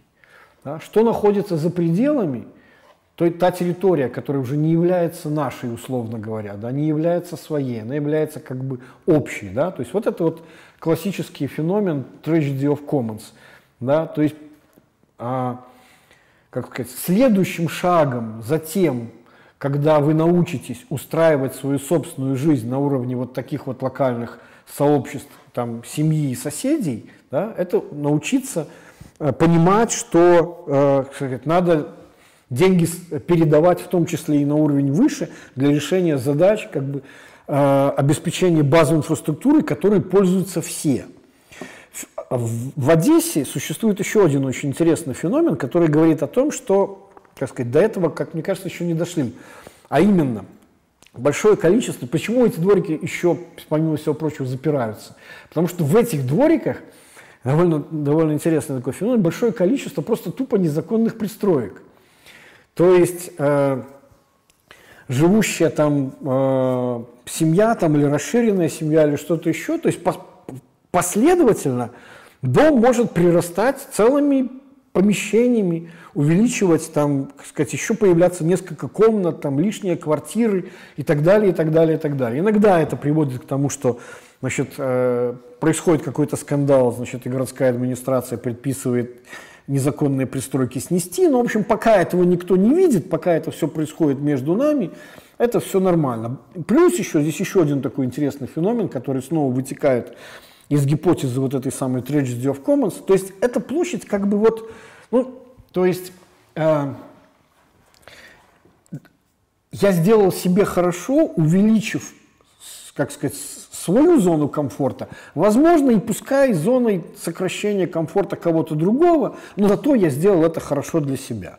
И вот с этой вот самой гипотезой, а именно того, что как сказать, следующий шаг, который нужно будет делать, это понимание того, что можно делать хорошо не только себе, не только своей семье, но значит, э, и нужно еще вкладываться в какие-то вещи, которые принесут, э, как сказать, коллективную пользу, да, я уже говорил про это, я решил полезть в какие-то количественные исследования для того, чтобы найти различия в поведениях белорусов и украинцев.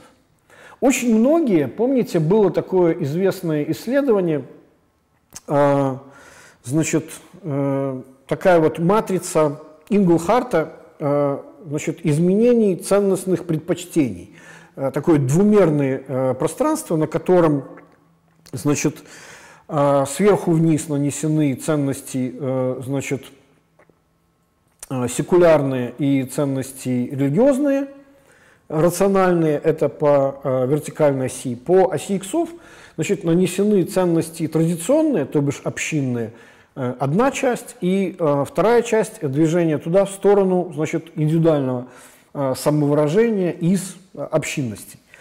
Вот. И очень многие, ссылаясь на э, это исследование происходит международное, вот такого рода национальных, э, ценностей национального характера, которое позволяет располагать вот таким скатерплотом значит, страны на этой, э, на этой э, площади и, соответственно, э, сравнивать просто картинки там, за последние, например, 10 лет, как это делали недавно социологи, пытаясь этим самым движением Беларуси на этой карте объяснять, или, как они любят, социологи, постфактум предсказывать то, что же случилось в 2020 году. И действительно, там существует такое интересное движение, что Беларусь а, за 10 лет проделала довольно большой путь, а, как сказать, на этой самой а, площади вправо, то есть в сторону значит, индивидуальной самореализации. Вот. Ну и далее там через длинную логическую цепочку идет объяснение о том, как общество повзрослело, как оно стало все менее полагаться на, значит, э, э, как сказать, э, то есть из подданных двигалось в сторону э, граждан. Ну, в общем, то самое движение, которое я многократно говорил, это мой собственный термин. Так вот, дело в том, что этой матрицы, то есть этой матрицы совершенно недостаточно для того, чтобы объяснить, что же именно произошло в Беларуси, потому что, если мы посмотрим на динамику, например, Украины в эти же самые годы, мы увидим, что она совершила ровно тот же путь по расстоянию вправо. Иными словами, в общем, как-то э, движение это было совместное, да, а все-таки, значит, вот эта самая электоральная революция случилась в Беларуси. И более того, еще раз говорю, что поскольку это движение было абсолютно симметричным, они рядом буквально эти две точечки двигались, значит, вот именно этой матрицы недостаточно для объяснения вот наблюдаемых да, визуально значит, вот этих самых анекдотичных э, случаев различия, э, э, которые быстро бросаются в глаза приезжему человеку. Что сделал я? Я полез э, искать исследование потребительского поведения, э, ну, условно, среднего класса. Значит, э, ниже среднего, среднего и upper middle класса. Почему именно потребительское поведение? Значит, э, или точнее ценности и потребительское поведение. Потому что, как правило, такие социологические исследования делаются довольно регулярно. Во-вторых, они делаются на коммерческой основе, и заказчиком являются коммерческие структуры. Ну, понятно, для чего это делается, потому что в конечном счете крупные компании, крупные торговые сети и так далее, и так далее, бренды, их интересуют изменения в потребительском поведении именно самой платежеспособной и самой большой категории э, населения. Вот. Я нашел такое исследование, значит, э, так, ой-ой-ой, я нашел перед собой сейчас не этот график у меня, э, сейчас я его открою. Вот оно, да. О, Господи, опять закрыл, извините, пожалуйста. Сейчас, сейчас, сейчас я поправлю открою эту PDF прямо передо мной. Значит, э, исследование это проводится регулярно. Ну, еще раз говорю, я искал то, в котором есть сравнимые данные Беларуси и Украины. Но там, помимо всего прочего, еще есть Азербайджан, э, Грузия и Молдова и Узбекистан. И вот там, ну, то есть похожая очень аудитория, значит, middle, upper middle class и так далее. И вот, значит, мы начинаем смотреть на э, ценности граждан. Вот. А, поначалу все действительно очень-очень похоже. Но, внимание, вот где, первый же вопрос, где начинается очень сильное различие. А, значит, какова работа вашей мечты? Во всех странах, кроме Украины, первое место занимает от, а, ответ на вопрос, звучащий так. Работать в э, глобальной частной компании. В Беларуси это 33% э, отвечающих. Значит, э, ну, то есть там ранжируется от 27 до 33 э, Беларуси. Значит, в Украине самый популярный ответ – это start your own business, начать свой собственный бизнес. 37%. При этом в Беларуси начать свой собственный бизнес только 10%. Вторым популярности ответом является э, значит, 18% э, работать, быть частью э, локальной частной компании. То есть самый популярный – это глобальная частная компания, второй по популярности – значит, местная частная компания. Паблик сектор, то бишь государственный э, сектор, вообще там на самом деле находится на задворках, как это ни странно. На третьем месте находится работа в внеправительственном секторе на локальном уровне. Кстати говоря, э, значит, у нас это 16%, в Украине всего 3%. Вот. Э, чем это интересно? Дело в том, что э, если бы здесь были данные по России, то как раз таки первым ответом, который давно уже выбирают респонденты в России первое место, где им хотелось бы работать, в крупной государственной корпорации. Ну, подразумевается такой э, мета-газпром. То есть, и вот это вот интересно. То есть работа в частной глобальной корпорации находится на втором месте украинцев.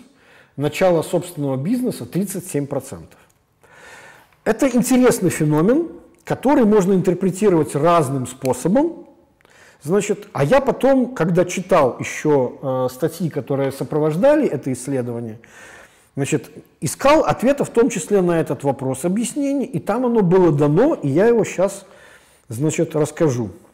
Э, точнее, чуть, пост, чуть позднее, когда э, значит, э, набросаю еще данных и объясню гипотезу. Запишу.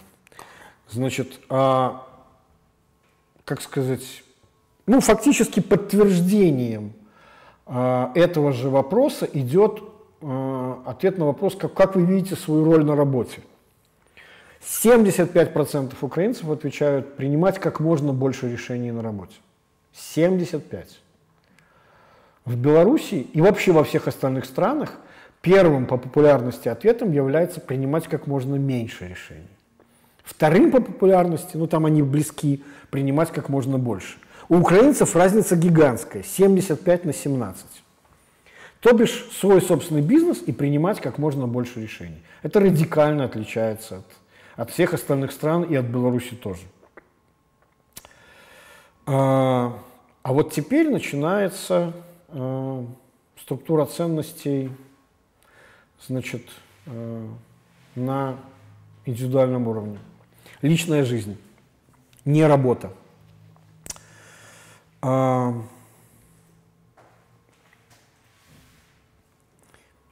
значит, смотрите, а, там есть три варианта ответа, как бы вы хотели в ближайшие 10 лет провести свою жизнь.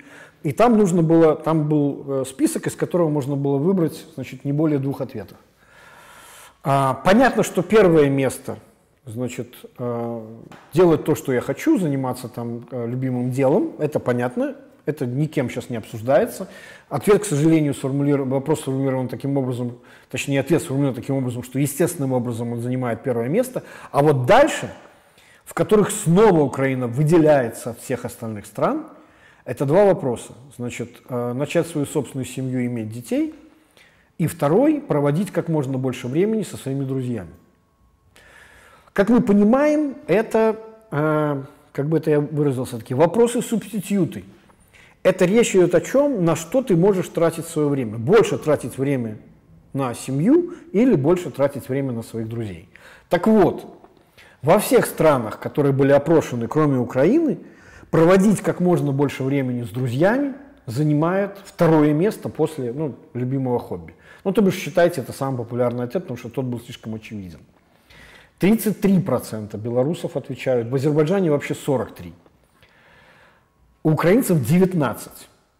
А вот с семьей, наоборот, украинцев первое место фактически занимает популярность проведения времени с семьей и детьми, 31%, и всего лишь 16%, в два раза меньше, чем э, желание проводить время с друзьями, занимает э, желание проводить время с семьей и детьми у белорусов. Украинцев полностью с наоборот. В два раза популя популярнее желание проводить время с семьей, чем с друзьями. У белорусов в два раза популярнее время проведения с, с друзьями, чем с семьей. В два раза. А, и, наконец, подтверждающий гипотезу, вот сейчас я проговорю про это, подтверждающий гипотезу вопрос, это теперь уже не про время – это где бы вы хотели тратить деньги. Еще раз подчеркиваю, это опрос потребительского поведения.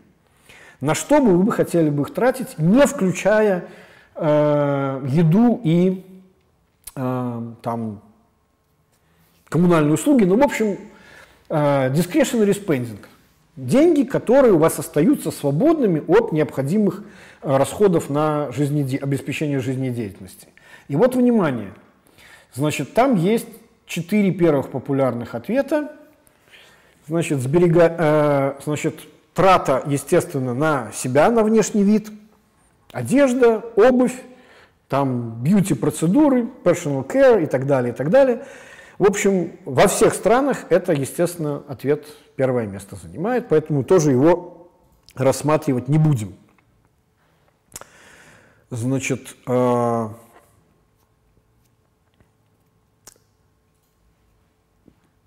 Вторым обычно по популярности является ответ путешествия, затем сбережений. А вот самым интересным является расходы на встречи с друзьями, развлечения с ними. А, и это первый или второй ответ во всех странах, кроме Украины. Ну, чтобы было понятно, Азербайджан 35% людей говорят или там в Беларуси 28, в Грузии 31, в Молдавии 29, в Узбекистане 28. То бишь 30 плюс процентов респондентов отвечают, что их любимым тратой денег является тратой на встречи с друзьями. Значит, и украинцы отвечают всего 9%. То бишь мало того, что они менее других, в разы менее других готовы тратить свое время, но еще меньше готовы тратить свои деньги на поддержание, внимание чего? Слабых социальных связей. Есть ближний круг, круг заботы, и есть расширенный круг. Да? То бишь, э, я уже как-то рассказывал о вот этом вот, э, значит, в, э, масштабируемости в факторе 3, то есть 7, как правило, людей – это самый ближний круг, значит, 50 э, – это круг расширенных друзей, и 150 – это как бы, ну вот максимум, это примерно 150, это примерно, э, как сказать, считается большой круг друзей, и обычно это то количество телефонных номеров, которые люди могут помнить. Ну или э, Сейчас уже, правда, не, не все пользуются записными книжками, но тем не менее.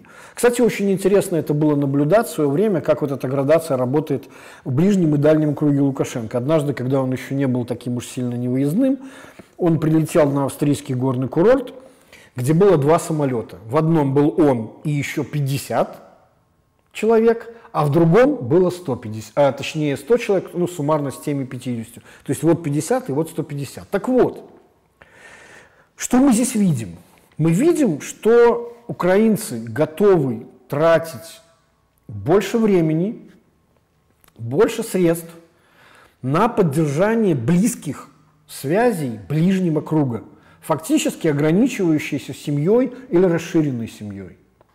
Социальные связи, связи с коллегами, друзьями имеют гораздо меньшее значение с точки зрения времени и еще меньшее значение с точки зрения вложения собственных средств. А, и вот тут это на самом деле очень интересный феномен. Я думаю, что объяснение вот этого вот использования а, феномена самозахвата, закрывающихся двориков, а, и, кстати говоря, желание начать собственный бизнес и нежелание вести собственный бизнес в конечном счете объясняются одним главным фактором, ну, по крайней мере, как сказать, мне как исследователю было бы удобно все свести к одному параметру, который, э, сказать, объяснил бы все вот эти вот э, идиосинкразии и такие радикальные разницы в поведении. А, а именно это уровень э, доверия в обществе. А, украинское общество во многом, как ни странно, за всю вот эту эмансипацию, движение к персональным целям и так далее, такой же, как и в Беларуси, как мы видим, по-прежнему уровень доверия сосредотачивается вот в этом самом ближнем родовом или соседском круге. Это наш дворик, это моя семья, это мой автомобиль. Что происходит за границами этого круга, это уже как бы не вполне мое дело. Больше того, э, история, как я уже говорил, самозахватов, это история того, что я расширяю сферу того, что мое, за счет того, что, может быть, ущемит интересы других, но мне на них, как бы, в общем, в этом смысле не так сильно интересно. И, кстати говоря, откуда идет история, э, почему такое огромное желание иметь свой собственный бизнес? Исследователи, которые э, ввели эти опросы, они дают такое объяснение. Они сами, кстати говоря, украинская эта компания, почему я им склонен доверять. Они говорят о том, что украинцы ну, известный феномен, они любят прибедняться и говорить о том, что они на самом деле беднее, чем они есть. Кстати говоря, я думаю, что именно поэтому можно считать, что в среднем белорусы уже опередили, а, э, точнее, украинцы опередили белорусов по уровню доходов. Вот. А, но еще, что особенно важно, значит, а, и это тоже объясняется через концепт э, социального доверия – Большинство украинцев считают, что на работе им не доплачивают. Отсюда желание не работать на кого-то, а желание работать самому, ну и тут хочется добавить и не доплачивать кому-то другому. Вот. А, и напротив, вот эта вот сила а, слабых связей, которая проявилась как раз в вот этих вот феноменах солидарности э, в Беларуси в 2020 году, начиная от коронавируса и так далее, и прочим-прочим всем этим вещам, э, как раз показывает, что скорее белорусы готовы даже жертвовать, э, э, развивать вот этот вот дальний круг, эти самые... Э, кстати, есть целая э, научная работа, которая так и называется «Сила слабых связей». По-моему, там впервые в социологии термин «слабые связи» и вводится этой, э, этой статьей. Ну, она на английском, так что там значит, «The power of э, weak links». Вот. Так что э, я бы сказал так, что э, это делает на самом деле жизнь в Украине, как сказать, гораздо более домашней, уютной и комфортной, значит, если ты можешь э, пользоваться плодами, находясь вот как сказать, часть, будучи частью этого сообщества, ну, в общем, многие, кто говорят, кто поселяется в этих самых двориках, он рано или поздно оказывается вхож в эту, эту самую э, ближний круг. Но в любом случае, еще раз говорю, вот это, как мне кажется, радикальное и очень сильное э, отличие э, от украинцев от всех э, соседей, что ли, да, которых вот опрашивали в, с точки зрения ценностного и э, потребительского поведения. То бишь вот недостаток доверия, который главным образом сейчас сосредоточен вот в узком круге, э, и, и является как бы тем, чего имеет смысл преодолевать и, э, как сказать, и движение от вот такого, что называется, эгоистического поведения к коллективному, да, это путь, который, э, который еще предстоит в Украине. Но я на самом деле не сомневаюсь, что он будет пройден, потому что они выбрали правильное направление движения, в отличие от Беларуси, где фактически вот это вот, как сказать, э, навязываемая сверху забота о коллективном благе, скорее э, вызывает отторжение и приводит к строительству параллельных структур гражданского общества, которые что-то делают сами вне, помимо, без контроля, не по поручению этого самого государства. И именно в этом государство белорусское увидело главную угрозу э, при, самому принципу своего существования, именно с этим и борется. Именно поэтому, как сказать, вот эта вот идея строительство казармы фактически вместо школы. Да, это последняя идея, которую они хотят э, э, как бы завершить вот это вот э, сказать, выстраивание идеологической вертикали, что, естественно, не удастся по той простой причине, что нет никакой единой э, идеологии. Вот. Что бы я еще сказал, есть несколько буквально коротких вопросов, которые я хотел бы ответить. А, мы уже, в принципе, подходим к двум часам. Был один действительно очень хороший вопрос, который, который стоило бы упомянуть. А, на прошлом стриме я говорил, что мне не очень нравятся сильные агрегированные индикаторы, потому что они часто скрывают чем, больше, чем показывают э, динамику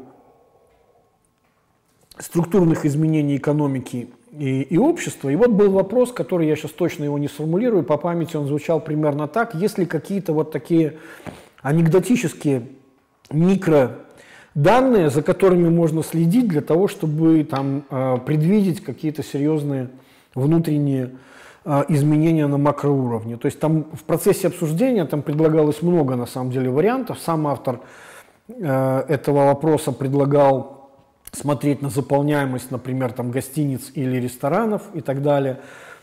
Вот. И действительно, я сейчас э, скажу, попытаюсь довольно коротко ответить на этот вопрос.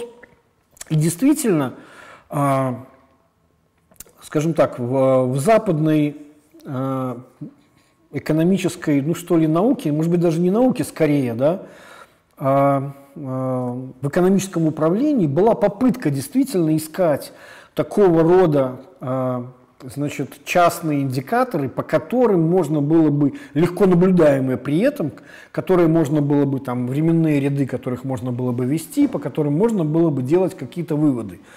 Вот. А, ну, например, известно, что используются для прогнозирования состояния, скажем, внешней торговли а, спутниковые снимки, например, количества танкеров в портах. А, или, например, используются спутниковые снимки для подсчета количества автомобилей, находящихся на а, парковочных местах крупных а, торговых сетей, ну типа там Target, Walmart в Америке и так далее, для того, чтобы следить за потребительской активностью. Значит, в качестве таких анекдотичных индикаторов, помните, я говорил как-то, что есть такие довольно смешные вещи, которые, тем не менее, делают выводы на основании трендов массовой психологии, как, например, индекс подолов юбок или, например, такой э, индекс, э, липстик-индекс. Да? Речь его идет о том, что э, когда, э, как сказать, общество ожидает экономических трудностей, то вложения идут, э, вот как мы уже видели, самое главное, на что люди готовы тратить, это тратить их на себя, на свой собственный внешний вид, они переключаются в наиболее дешевые вещи. То есть вырастают э, потребление значит, самых простых вещей ухода за собой, и вот помада является одним из таких индексов. Это, кстати, проверенный временем индикатор, ну, который, в общем, как бы в экономической литературе широко использован не был. Еще более анекдотическим приемом, кстати говоря, это, э, этот при, э, пример использовался э, в некоторыми довольно известными крупными э, американскими э, успешными инвесторами. Э, в книге даже описывался это индекс э, окурков.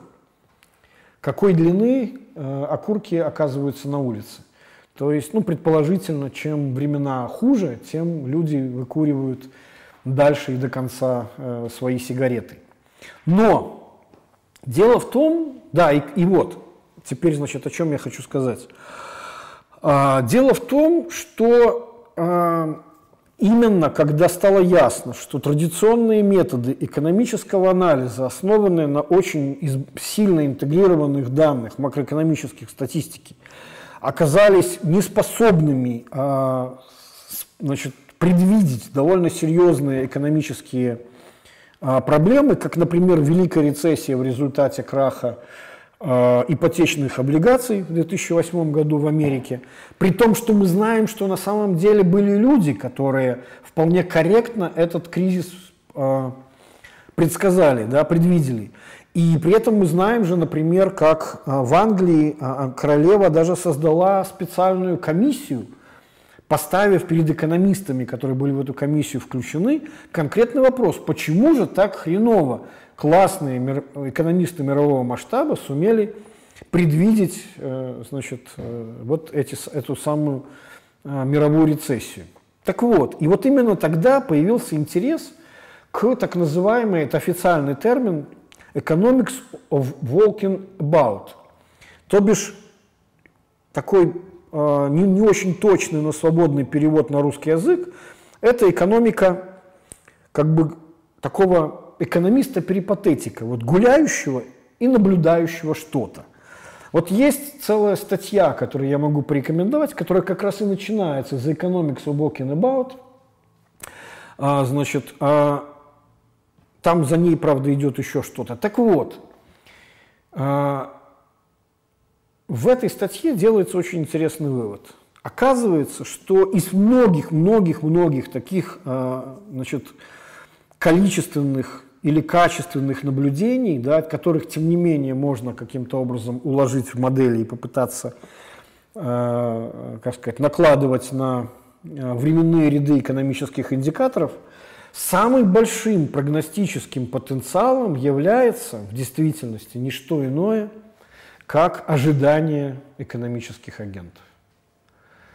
А, вот, например, в одной из статей, которую я потом, может быть, дам ссылочку, если найду, э, делается вывод о том, что самым лучшим индикатором, предсказывающим изменение в безработице э, в Соединенном Королевстве является опросы населения относительно того, что вы ожидаете, какова будет ситуация с занятостью. Ну и затем еще можно наложить данные э, опросов, э, то, что ну, аналог Purchasing Managers Index, то есть менеджеров по закупкам, опросов менеджеров компаний, что вы ожидаете, какова ситуация будет на рынке.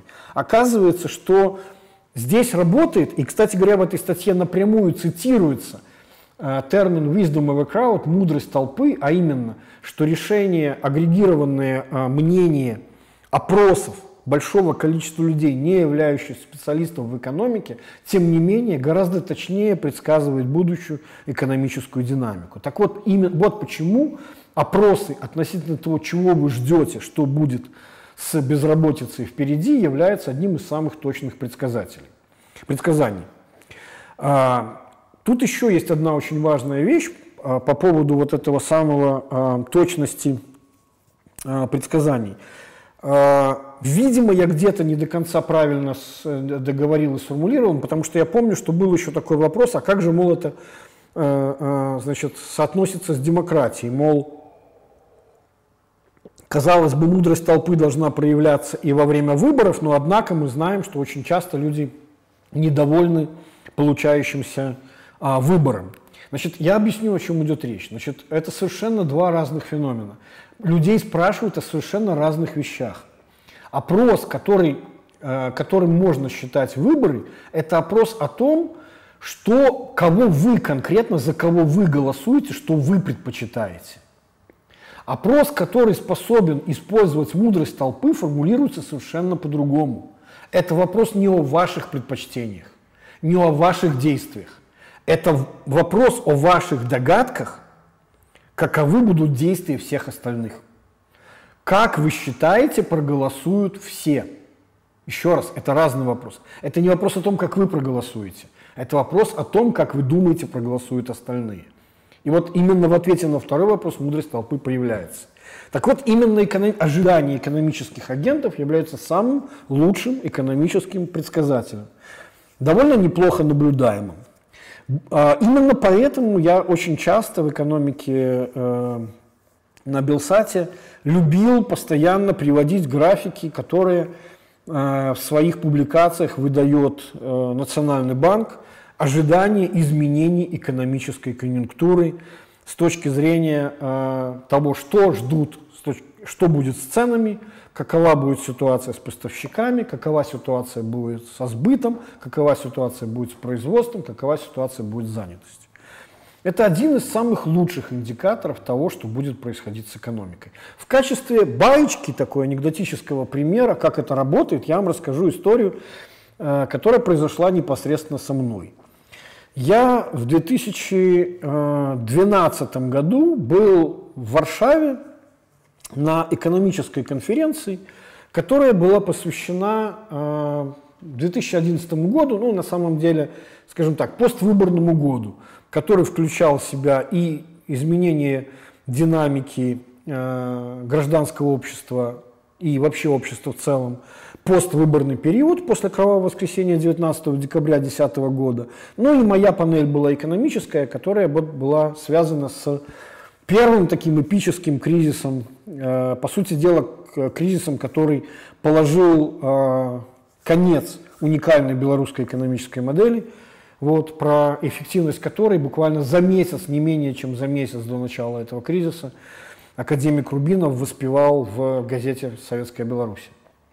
И вот я выступаю значит, на этой конференции, на панели, и говорю, чем был уникален этот белорусский экономический кризис 2011 года? Тем, что можно с точностью до дат назвать начало этого кризиса и конец этого кризиса. Начался он 16 марта 2011 года, в день, когда на, э, на, на э, межбанке значит, пропала котировка э, на продажу валюты, то есть все банки стали только на покупку, и никто не выставлял котировку на продажу. Рынок стал односторонним, то бишь фактически прекратил свое существование.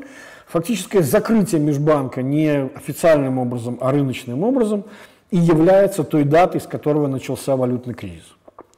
И ровно так же, можно сказать, когда он закончился, по-моему, это было 19 или 20 октября, дата проведения единой э, сессии на бирже. Мы же помним, что тогда была одна специальная сессия для специмпортеров, где был один курс, и на другой, на дополнительный, там был э, значит, некий рыночный. И вот когда весь спрос и предложение наконец свели на а, валютно-фондовой бирже, вот тогда этот курс 9 тысяч с копейками, который там образовался, который был выше официального недодевальвированного 6 тысяч чем-то, значит, вот тогда фактически этот кризис закончился. И вот об этом я говорю. Вот он март, середина марта, вот он конец октября. И в этот момент из аудитории, значит, выбегает э, из, точнее, вот, э, как сказать, э, это такой вот, ну, амфитеатр, как как э, аудитория в ВУЗе да, выглядит э, помещение, в котором это все происходило, срывается с места профессор Вардамацкий и с криками «А, теперь я все понял!» бежит, значит, к, к доске, к проектору и говорит «Дайте, дайте мне, дайте мне, я все понял, я все понял». Значит, ну, я уступаю ему место, э, пускаю к проектору, и он показывает динамику а у профессора Вардаматского, э, пожалуй, единственная служба, которая, э, данным которой можно, опросам которого можно доверять, я в меньшей степени доверяю Манаевскому НИСЭПи, ну и доверял по той простой причине, что э, Манаев очень сильно любил сам, самому интерпретировать свои собственные данные, как мне кажется, иногда подгоняя их под свое собственное представление об обществе. А, профессор э, Вардемаский как раз не грешил интерпретацией, больше того, там как раз часто в его отчетах а, нормальной глубокой интерпретации данных не было, и именно поэтому я считаю, что он с гораздо большей научной честностью эти данные получал, потому что у него не было никакой склонности э, крутить в ту или иную сторону эти данные. И вот у него, как мы знаем, значит, существуют длинные временные ряды, по которым он ведет опросы домохозяйств задаваем один и тот же вопрос. Как вы считаете, изменится ваше благосостояние в следующий месяц? Улучшится или ухудшится? И он показывает график, где данные значит, к марту а, баланс негативных ответов начинает превышать баланс позитивных, то есть пересечение графика. До этого было все наоборот. И в октябре происходит обратная ситуация – баланс позитивных ответов, наконец, становится больше, чем баланс негативных ответов. Так что вот даже на примере белорусской истории ожидания экономических агентов, в данном случае домохозяйств, способны, в общем, как бы прогнозировать с точностью до, ну, в данном случае с точностью до месяца, начало и конец серьезных экономических кризисов. Вот. Может быть, это так хорошо про, про, сработало, потому что как я уже сказал, кризис был реально эпических пропорций. Вот, на кризисе более затяжных и не таких резких, и не таких точных, где можно указать дату, вероятнее всего динамика будет более сложная. Но в любом случае, еще раз говорю, а, ничего лучше ожиданий найти пока а, не удается. Вот. Еще одна есть маленькая мысль моя, которую я вот не знаю, есть ли у меня время про нее сказать. Давайте я сделаю так. У меня еще будет последняя передача э, «Чалы на каникулах». Я не успел э, ответить на вопрос, а у меня есть мнение по этому вопросу, что может означать внезапное появление Виктора Шеймана на публике, вроде бы лишенного всех своих официальных должностей, да еще и без усов на встрече с Лукашенко. Вот. А, и один еще один ответ, вопрос, который постоянно у меня присутствовал, э, на который я все никак не отвечал, оставлю его напоследок, он совсем короткий, он очень персональный, он связан с тем, многие спрашивают, куда делись очки. На всех фото есть очки, и в предыдущих стримах об очках, почему их сейчас нет. Это тоже спасибо на самом деле Одессе. Вот, как я понял, здесь э, давняя традиция, э, значит, начиная от э, НИИ и э, э, медицинских вузов и клиник и так далее с, э, по зрению. Короче говоря, я здесь сумел э, подобрать себе мультифокальные контактные линзы.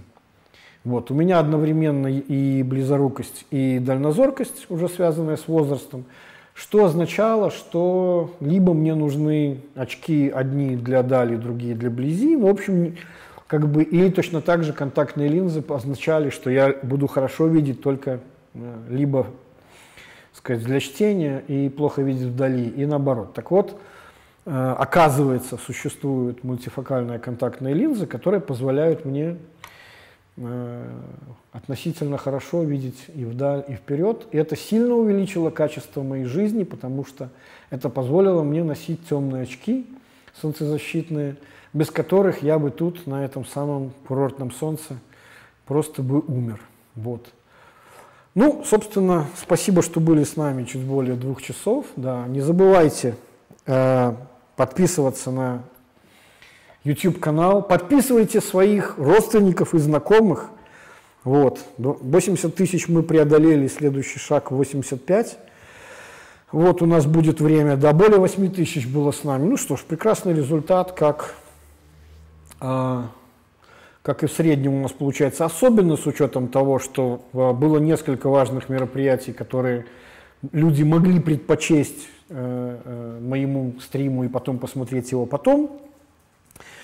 Э, ну что, до новых встреч и, видимо, через какой-то перерыв мы уже будем выходить уже не в летнем, а осеннем сезоне и, видимо, уже из другой локации, из другого города и, возможно, из другой страны.